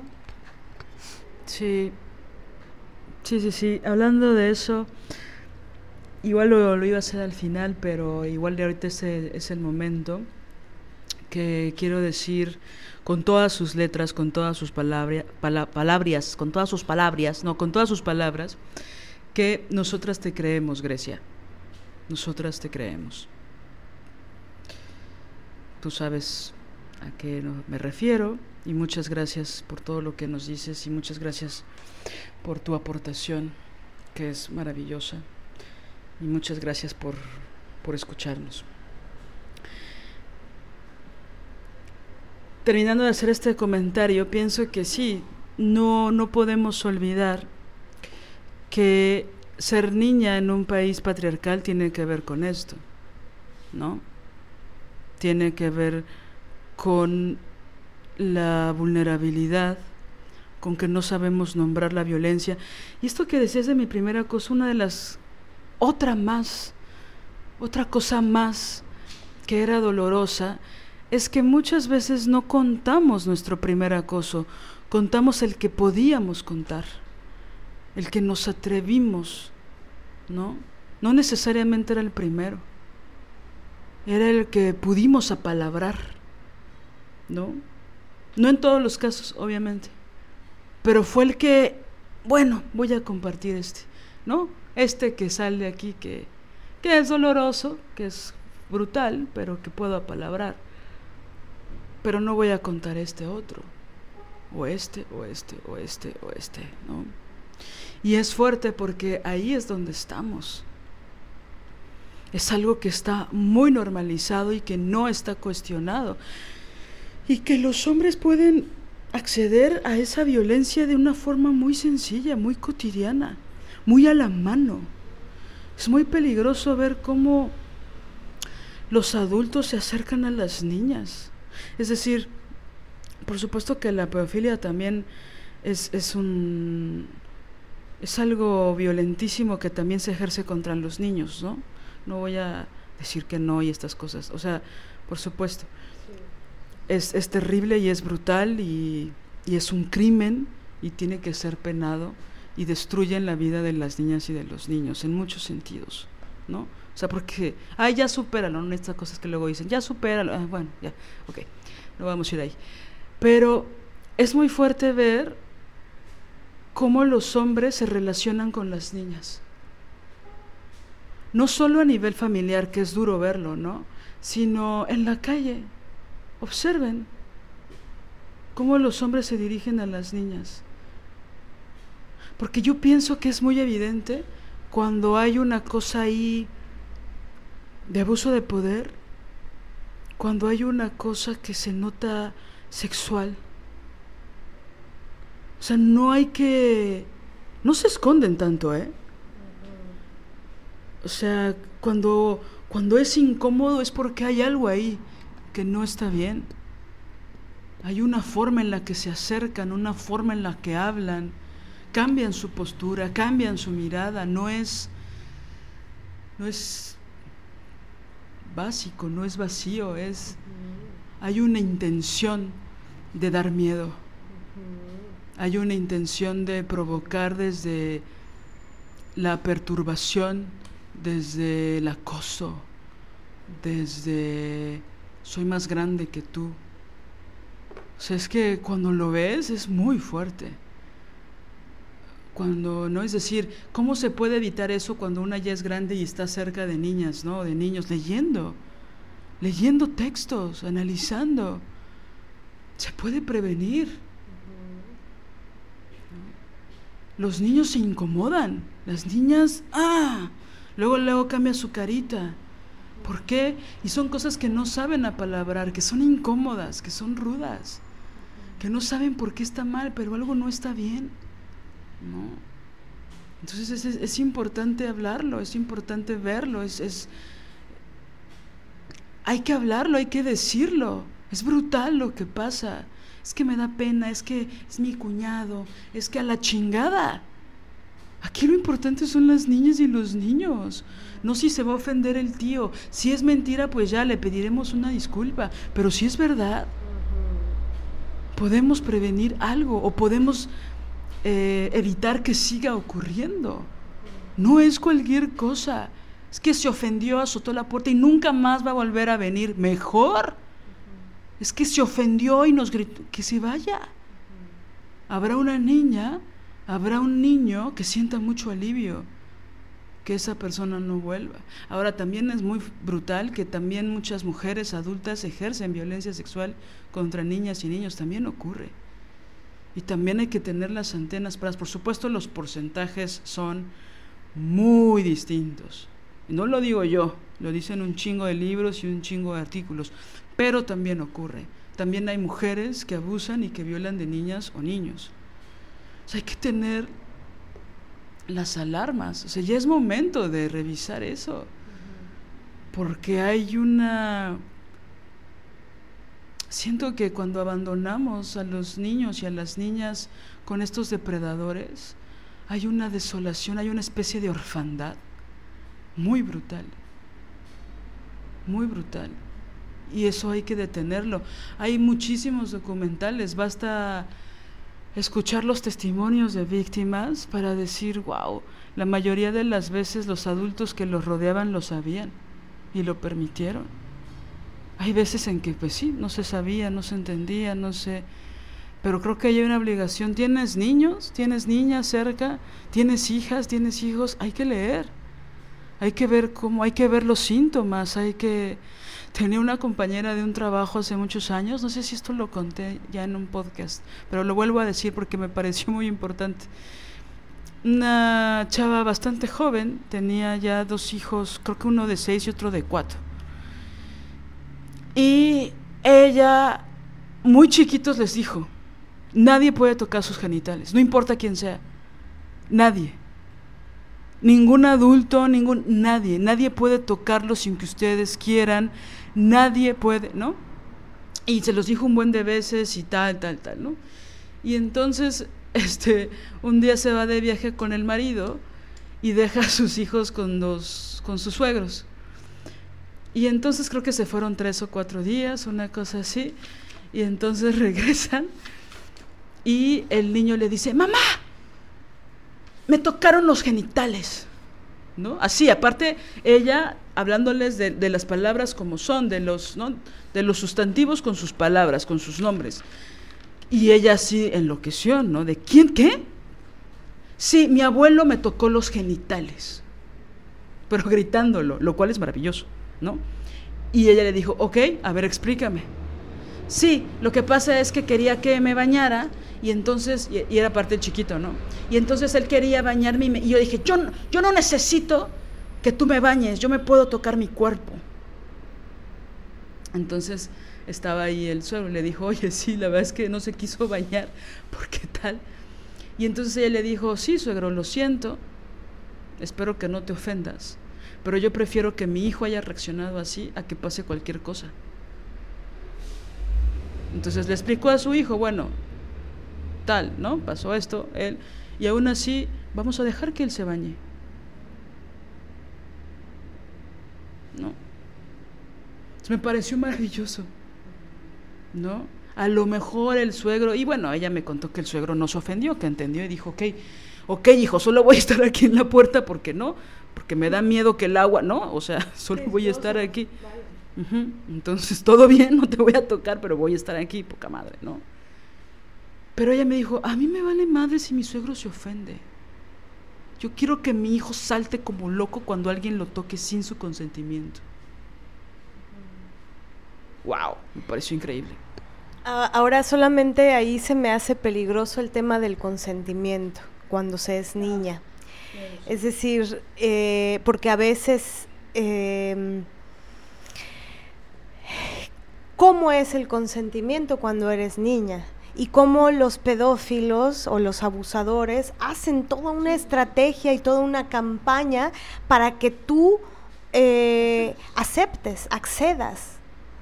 Entonces, ahí creo que es peligroso. Creo que también es importante hacer esta distinción de ningún adulto puede tocarte. No se puede. No se puede, ¿por qué? Porque eso te, te va a herir, te va a lastimar.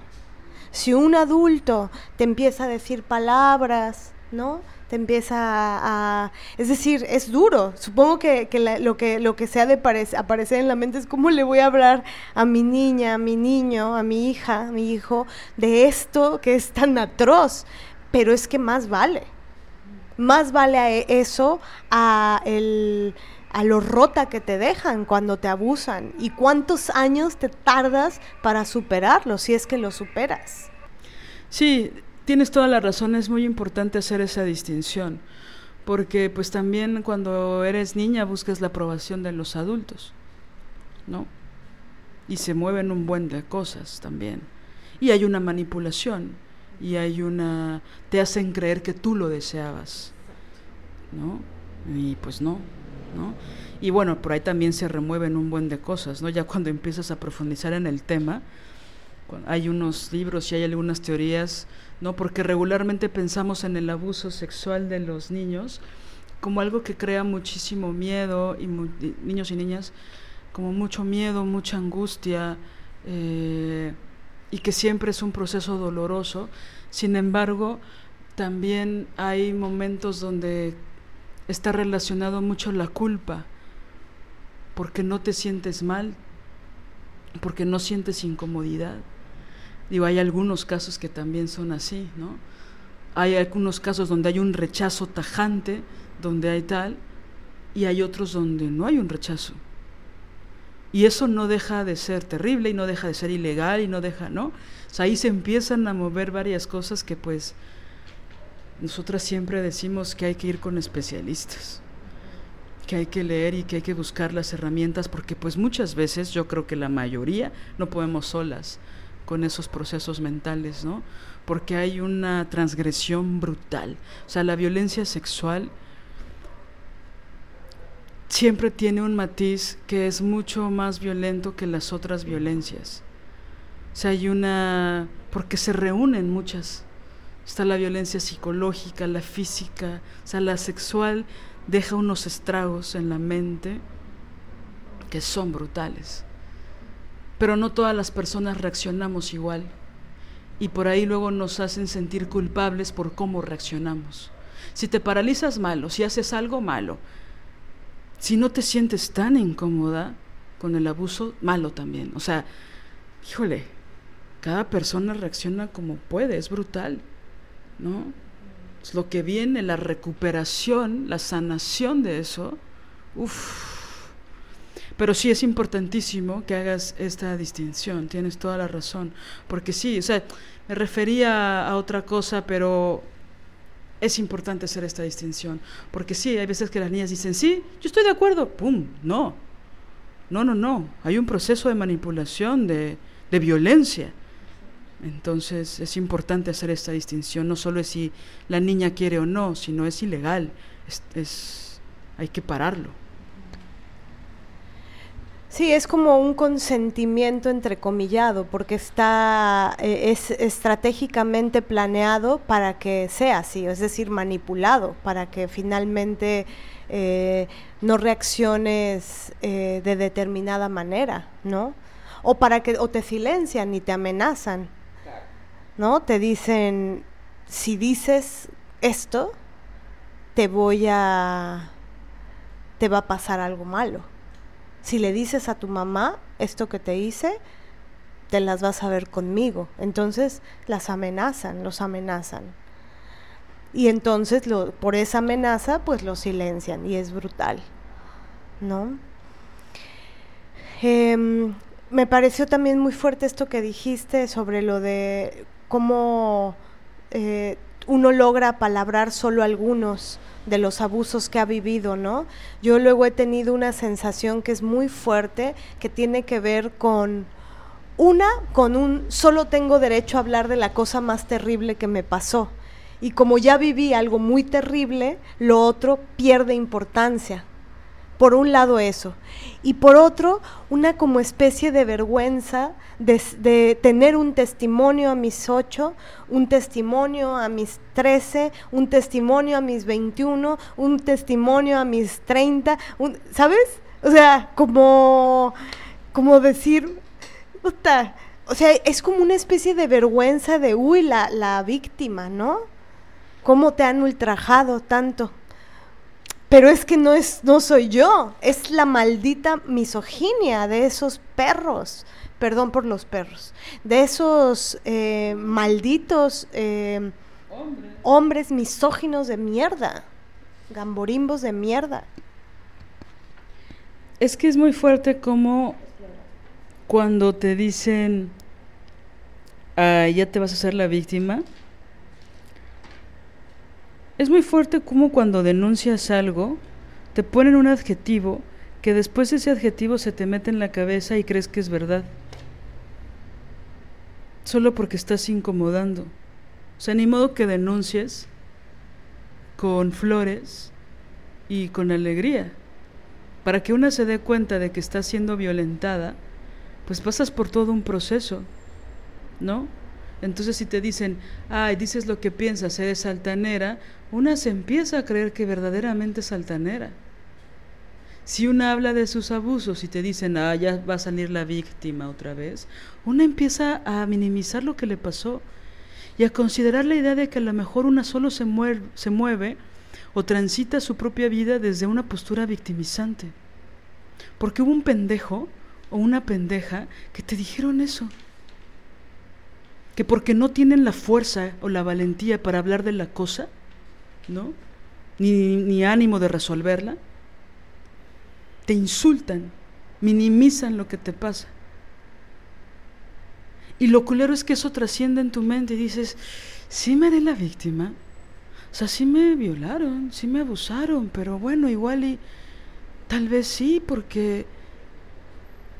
Y entonces te lo dicen tantas veces empiezas a dudar y empiezas a dejar de quejarte porque a lo mejor te estás haciendo la víctima otra vez. Compañeras, eso es mentira. Mentira, no creamos en eso. No creamos en la gente que nos castiga por denunciar lo injusto. No creamos en la gente que nos diga, así no, esas no son las formas. Dejemos de creer en quien nos apaga nuestra rabia. Nos cuesta mucho trabajo reconciliarnos, escuchar la rabia. Ay, ya te vas a hacer la víctima. Ay, la liosa. Ay, la violenta, ¿no? Ah, cabrón. Y entonces una deja de denunciar, una acalla lo que siente, porque no vaya a ser que te digan que eres tal. Y entonces dejas de hacer cosas, dejas de defenderte con la misma potencia, dejas de reflexionar con la misma profundidad, porque tal vez estás siendo una pinche violenta, o una pinche liosa, o una pinche víctima.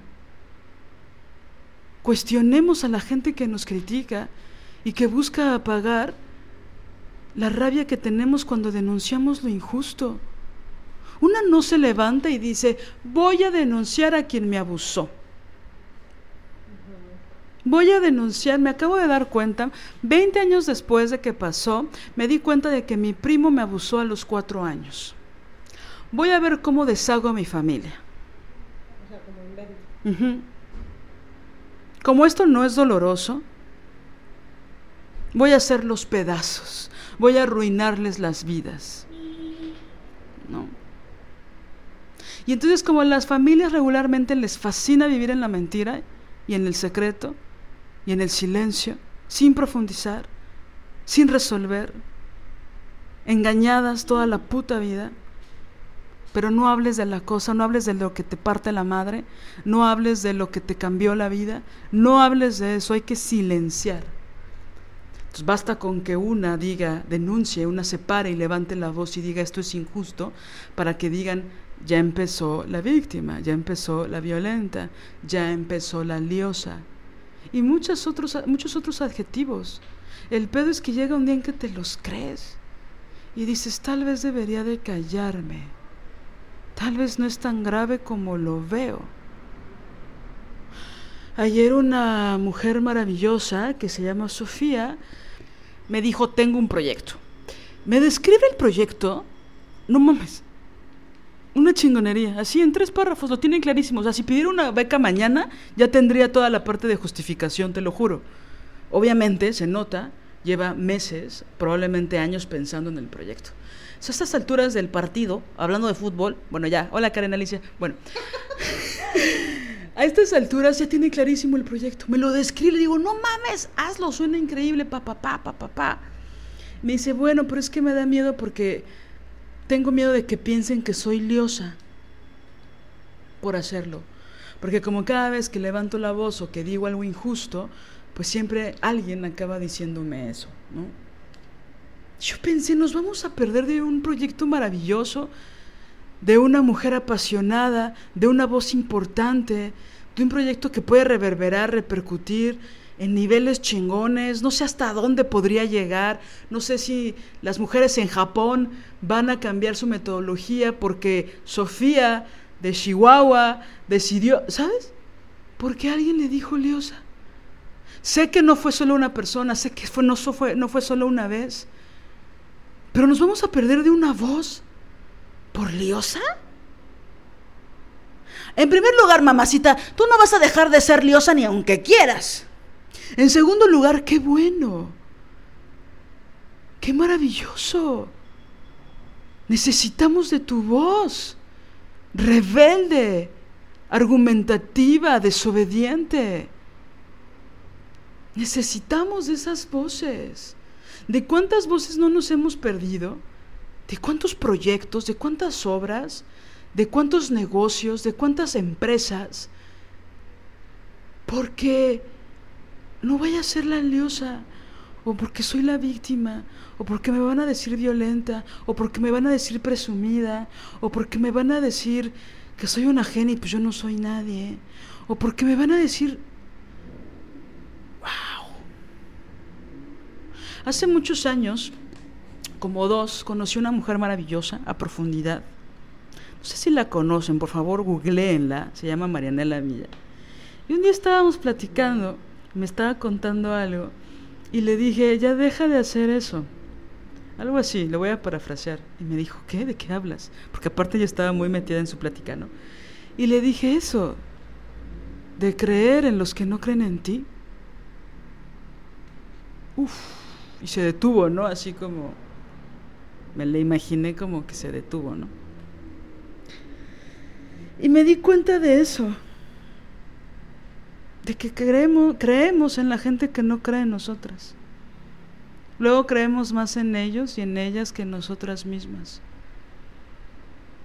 Dejemos de creer en los que no creen en nosotras. Y que esta, esta,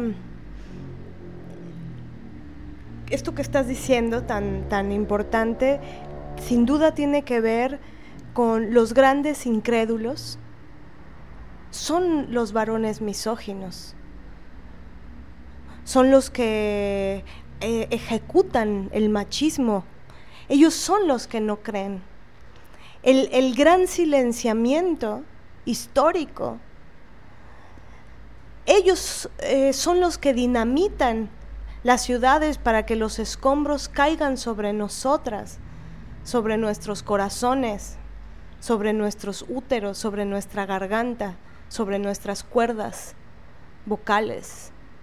Ellos son los que no promueven, no alientan, no dan ánimos, no nos los dan para que crezcamos, para que volemos, para que escribamos, para que alcemos la voz, para que hablemos, para que ejerzamos nuestro derecho a, a decir lo que nos duele. Ellos son los grandes silenciadores, violentos, de mierda, que, buscan em, que desaparezcamos. Me, parece muy importante la, puntuación porque, porque es el sistema opresivo, patriarcal, pero ¿quién lo ejerce? ¿Quién tiene las metralletas del patriarcado? Y que nos, nos acribillan constantemente, constantemente, día y noche, en la regadera, en la cama, en la cocina, en la calle, en la escuela, en sus libros misóginos. El ametrallamiento es constante para que no creamos en nosotras, para que no digamos, para que no hablemos a que no se nos ocurra decir que nos han violado. ¿No? Sí, porque aparte, ¿para qué te dicen que no lo hagas? O sea, yo lo leo como...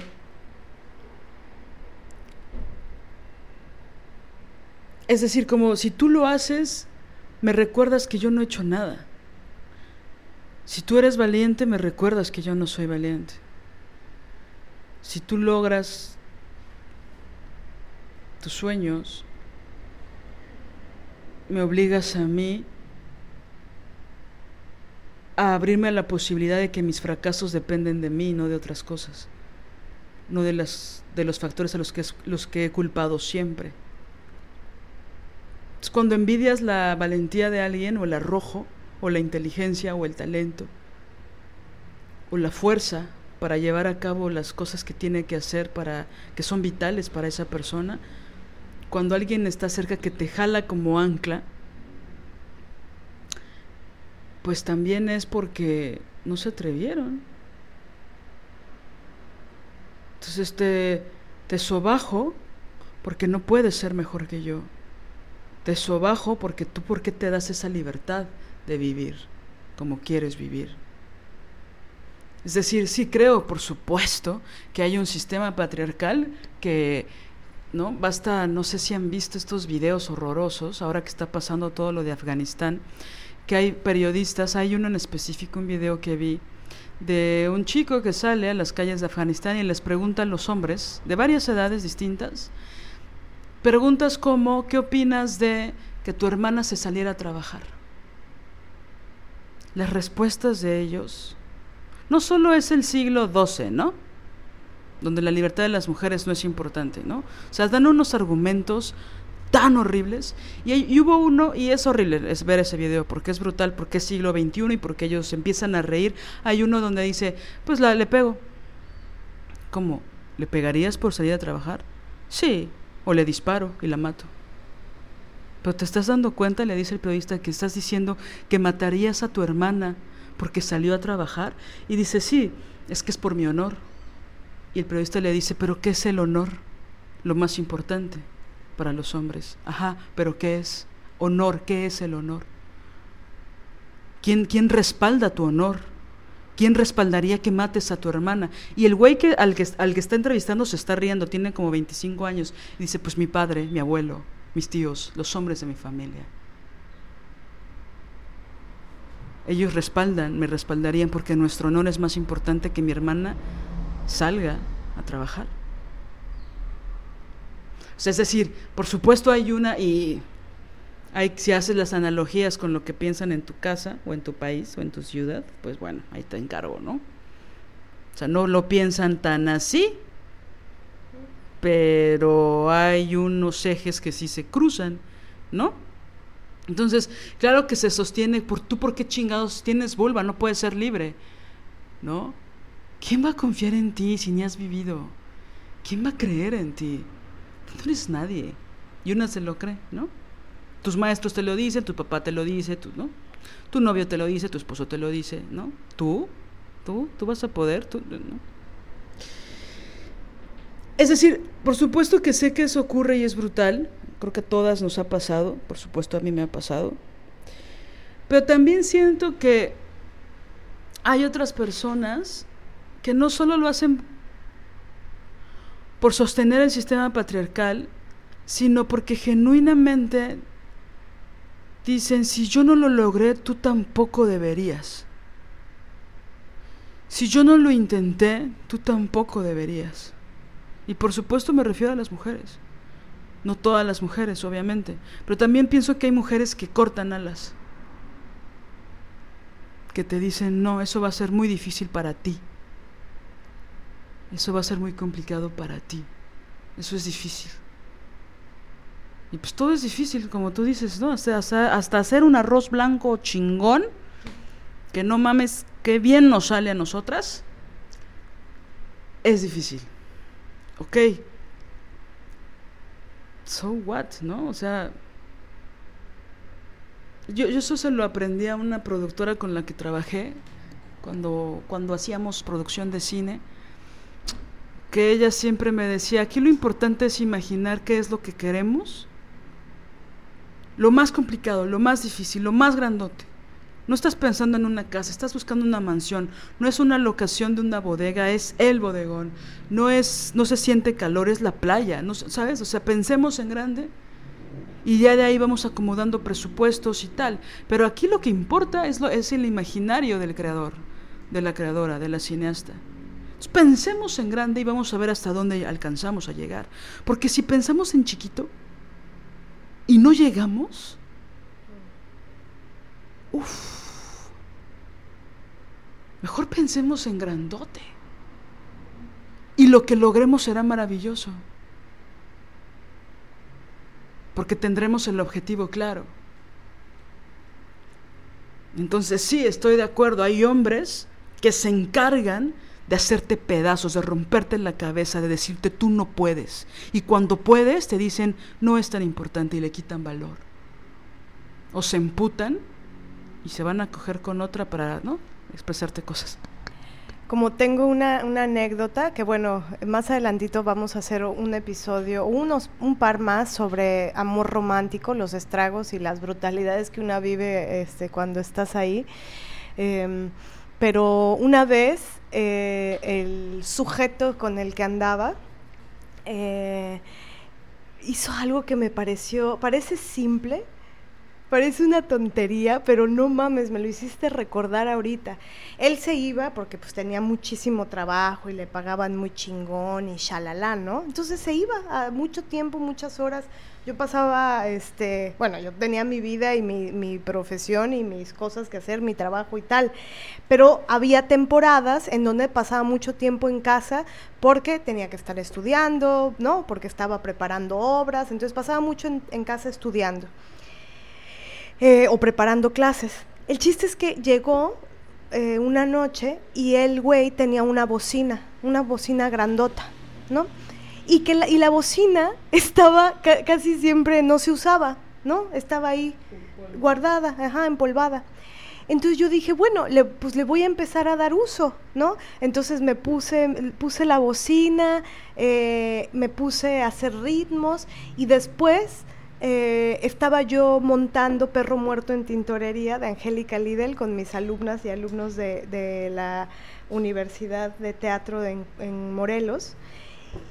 Y estaba bien chido porque estaba escuchando una, este, una rola que la verdad me gusta mucho, pero es del misógino de Elvis Presley.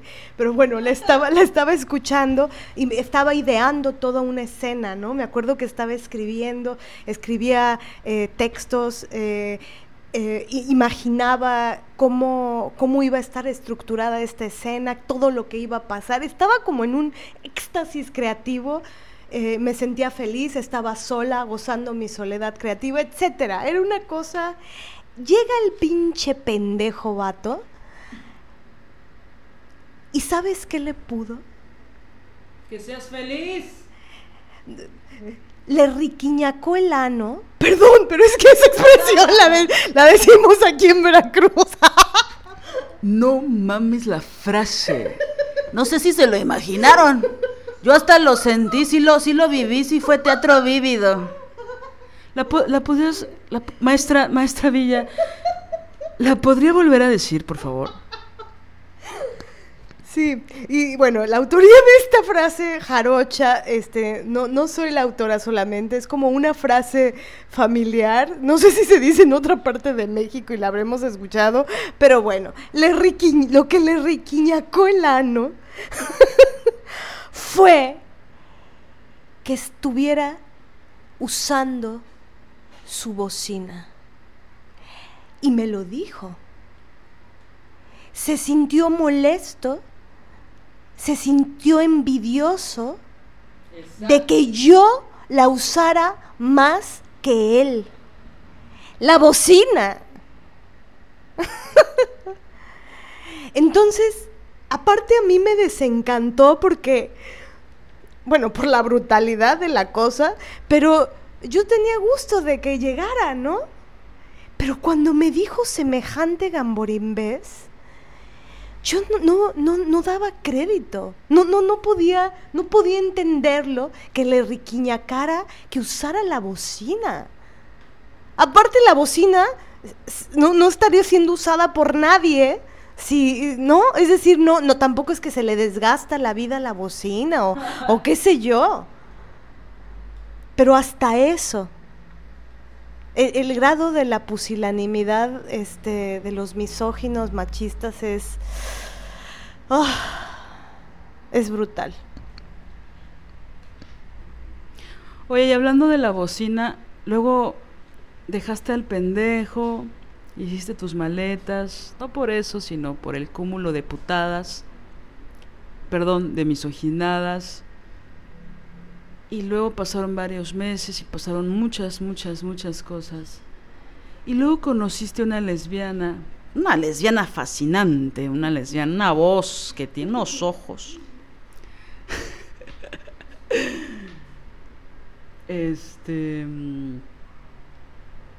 Y luego un día, y se enamoraron bien cabrón, ¿no? Así súper fuerte. Te enamoraste de ella muy fuerte y ella se enamoró de ti muy cabrón. Y luego un día fuiste a una clase, diste una clase, ahí en, no voy a decir en qué escuela, ahí por la Plaza de la Conchita, en Coyoacán, y, te, y llevabas tu bocina, que era tuya, que habías comprado, que era muy grande y muy impráctica. Y la lesbiana, o sea, evidentemente yo, compañeras, para la que no entendió, te vio a punto de irte con tu bocina que era impráctica. ¿Y qué pasó? y me llevó su bocina. Esta lesbiana maravillosa de ojos preciosos y voz increíble me llevó su bocina. Es muy duro. Y lo voy a decir así, me... em, es que es difícil mentir, ¿no? Cuando algo te duele. Y esto que acabas de contar, recordarme, me hace pensar en cómo en lo bello que fue conocerte. ¿No? Porque parece que que solo es una puta bocina, pero cuando tú estás metida en un maldito pantano con un pendejo que te golpea tanto, porque no so- este no era el que me golpeó físicamente, no era el que era violento psicológico. Cuando estás en ese pantano y te encuentras con una mujer lesbiana, maravillosa, que, que te cree, ¿no? Que no te pide detalles. Es, es cabrón porque cuando me golpearon, cuando les conté lo del intento del feminicidio, yo, el tipo, esto fue años, muchos años atrás, el tipo me mordió la cabeza y me rompió la campanilla porque me metió su mano a la garganta. Y yo tenía sangrada la campanilla. Y una mordida en la cabeza y una mordida en el hombro. Y hubo una señora, muy brutal esa relación, era una amiga mía. Estábamos en un restaurante cerca de donde yo vivía. Y yo me tuve que quitar el suéter para enseñarle las mordidas, para enseñarle las señales de la violencia. Y aunque vio las mordidas, aunque vio la, la, la zancada en mi hombro, no le importó. Un tiempo después, esta señora que vio esas heridas llevó al feminicida, al, al potencial feminicida, lo llevó a, a un equipo en el que trabaja, yo estaba trabajando como actriz y a ella le pareció buena idea, a la muy mierda, le pareció buena idea llevarlo para que él hiciera bitácoras del proceso en el que yo estaba como actriz y en el que estaba investigando. Ella lo llevó ahí. Y me lo tuve que soplar los primeros días de los ensayos. Pero Después yo hablé con el equipo, les conté y evidentemente lo pues, le dijeron bye bye y lo sacaron, ¿no? Y esta se tuvo que tragar y ella me dijo, "Hay que aprender a separar." ¡Ah! La que vio Di su nombre. Di su nombre a la chingada, di su nombre. se apellida Fidelia y está en la CNT. Exacto. Perdón, pero es que esto hay que decirlo. Lo dijimos en el capítulo de eh, Nosotras te creemos, Dylan. No, no es posible la complicidad de las mujeres. Ya hay que nombrarla. Hay que decirla. No es posible la complicidad de las mujeres. No solo no te creen, sino que te llevan al feminicida a tu espacio y te dicen y te regañan diciéndote tienes que separar. Cuando estuviste a punto de morir a manos de un mierda, con esta superioridad moral de las agresoras, ¿no? Y lo que es impactante, lo que a mí me ha impactado eh, y que me haces recuerdo ahora con, con lo de la bocina, ¿no? Con este, como el polo norte y polo sur, ¿no? La, la diferencia de, de vivencias, también con una bocina. pero, pero lo que me hace recuerdo todo esto es que cuando tú me conociste y que yo creía que tenía que enseñarte las heridas. Y entonces una tarde que creía que le tenía que explicar al lujo de detalle, ¿no? Casi casi le quería enseñar a Liliana las fotos, porque tengo fotos, porque lo documento todo. Yo podría hacer una denuncia formal de, de la última relación heterosexual en la que estuve. Y creía que le tenía que explicar, y esta mujer lesbiana, maravillosa, me dijo, no me tienes que dar detalles, Mané. Yo te creo. No me tienes que dar detalles.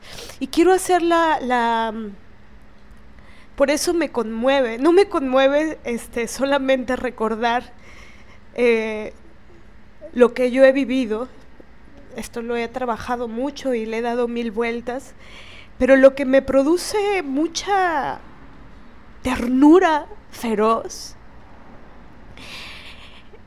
es haber tenido la, la maravilla en la vida de, de encontrarme con alguien que me hizo eh, mirar, eh, observar, que, que me, que me dio, que me arropó, que me acuerpó y que me, y que me reparó el daño. Tú me reparaste ese daño. Porque no hay nada más puta madre cruel que alguien te pida que le enseñes la sangre de tu dolor. Y ni eso. Ni aunque le digas, ¿qué tengo que hacer para decirte que me digas? Y tú, tú me dijiste, yo te creo. No tienes que darme detalles, mané. Y pues me, me aliviaste.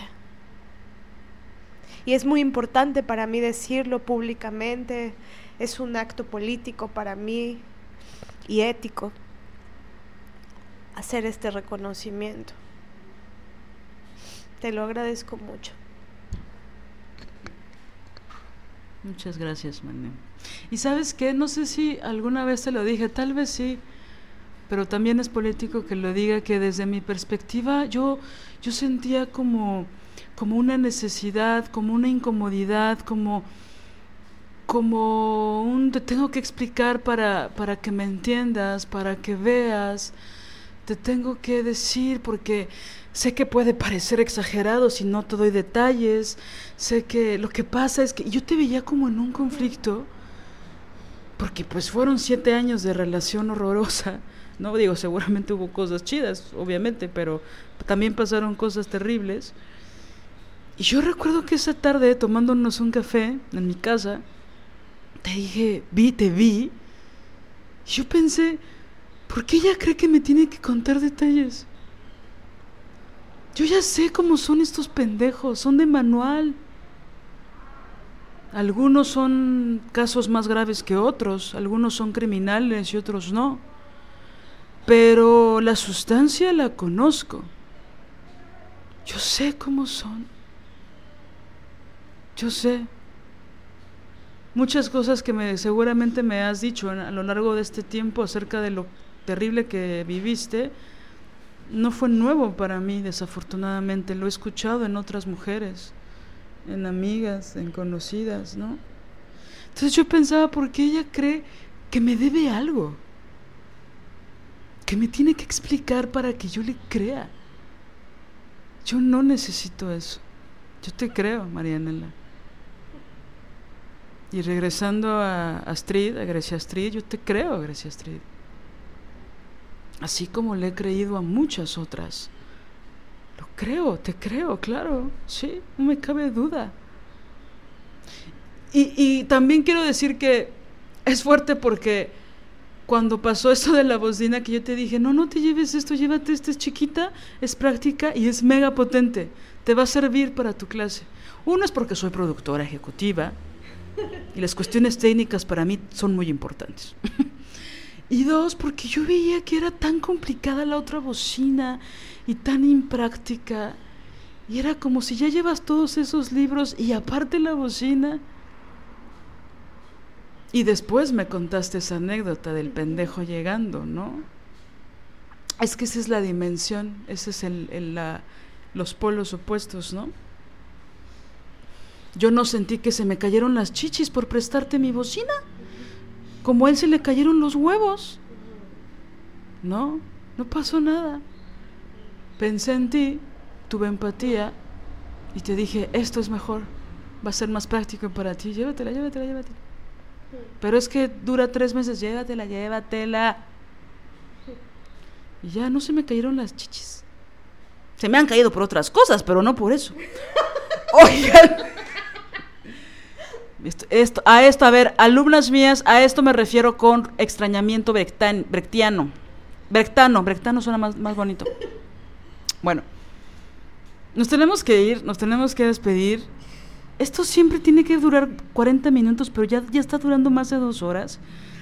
Porque no nos fuimos a los otros túneles. Somos tantas cosas, somos tanto, hay tanta memoria, memoria, la memoria desobediente. Em,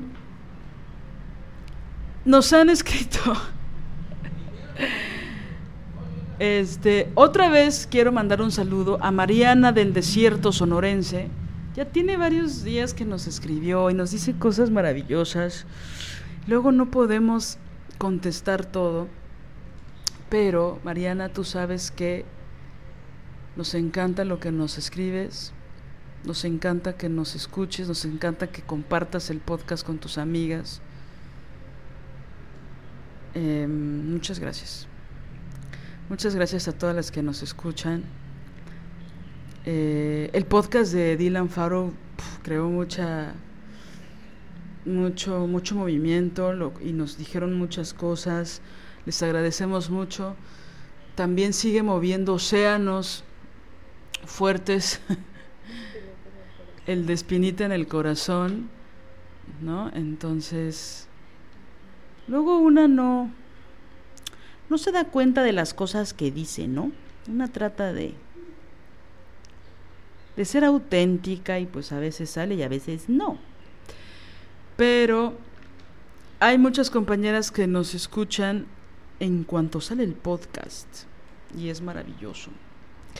Les queremos agradecer mucho ¿Y algo vas a decir de eso? Sí, que queríamos también eh, mandarle saludos a Jimena Rosa, que nos escribió eh, justamente a, colación de otro episodio, el, de la herida y sus océanos. Y, y bueno, escribe cosas muy lindas, ¿no? Dice, recién empecé a escucharles y amo su podcast por el espacio seguro que abren, al nombrar, al dinamitar, al abrazar todo lo que se habla. Este episodio en particular me está moviendo toda, estoy justo escuchándolo y quería preguntarte si algún día si en algún lugar está el texto publicado, ¿no? El de, el de la herida y sus océanos. Y bueno, lo que le queremos, le queremos justo responder públicamente, porque ella, esto me, atrevo a, leerlo porque es público, pues, no es un mensaje privado. Este. Mm, eh, entonces públicamente te, queremos decir, Jimena, que sí, que eh, nuestros textos estamos ya, ya, ya a punto de de, publicarlos en nuestro, en nuestro blog. Hemos estado trabajando mucho para entender, porque bueno, como autogestivas y autónomas, pues le estamos nosotras eh, picando aquí, picando allá para entender el WordPress y ta, ta, ta. entonces vamos lentas, pero ahí vamos. Y entonces ya prontamente lo lanzamos. Ya en cinco años lo verán on. Y por cierto, es, no, es cierto, ya, yo espero que ya antes del grito, antes del grito, es decir, antes del 15 de septiembre esté. Y por cierto, ese texto va a estar en el blog de la herida, entonces que, que escribió Marianela, ese es uno de los primeros que está. Por ahí les, les contaremos después cómo es la dinámica, cómo va a ser la dinámica de los, de los textos. Obviamente estarán abiertos a todo el público y bueno, ya después haremos... Eh, queremos a futuro hacer una sección que sea de compañeras que escriben, ¿no? Pero bueno, eso todavía es un proyecto futuro. Eh, y también todavía nos siguen escribiendo, lo cual es maravilloso, para hablarnos del, episodio de la profundidad da alivio. Este, hace poquito nos, escribieron y para agradecernos por ese episodio, que estaría bueno que lo volviéramos a escuchar. Que sí fue, recuerdo cómo estábamos emocionalmente cuando grabamos eso y que fue una cosa muy interesante y una, una paz, un, vuelo muy emocionante. Entonces, pues eso, ya les contaremos después. De, recuerden que nos gusta mucho que compartan el podcast y también regularmente nos etiquetan para cuando alguien hace antologías o pide recomendaciones de podcast feministas, siempre nos ponen y, o bueno, casi siempre nos ponen, o muchas veces nos ponen, siempre nos ponen, cálmate Liliana, ahí. Muchas veces nos ponen y nos, nos emociona mucho. Y bueno, también si nos... Eh, estaría bueno recomendar otros podcasts feministas, ¿no? Estaría bueno también que nos digan, oigan, escuchen esto, ¿no? Este, que están diciendo y, bueno, hay que hacerlo, hay que escuchar a las mujeres, hay que escuchar otros podcasts también, ¿no? Este, bueno, que nos recomienden mucho, la verdad es que como, como lo han visto, no somos las mejores en las redes, tratamos de, ¿no? Fue chistoso porque la vez pasada que hablamos de las redes sociales fue de, no, sí, las redes sociales son bien culeras, oigan, pues síganos en nuestro Instagram. ¿No? Pero bueno, tratamos de por ahí poner contenidos que, que nos volteen el cerebro de repente, pero bueno, tenemos que echarle más ganas a los contenidos.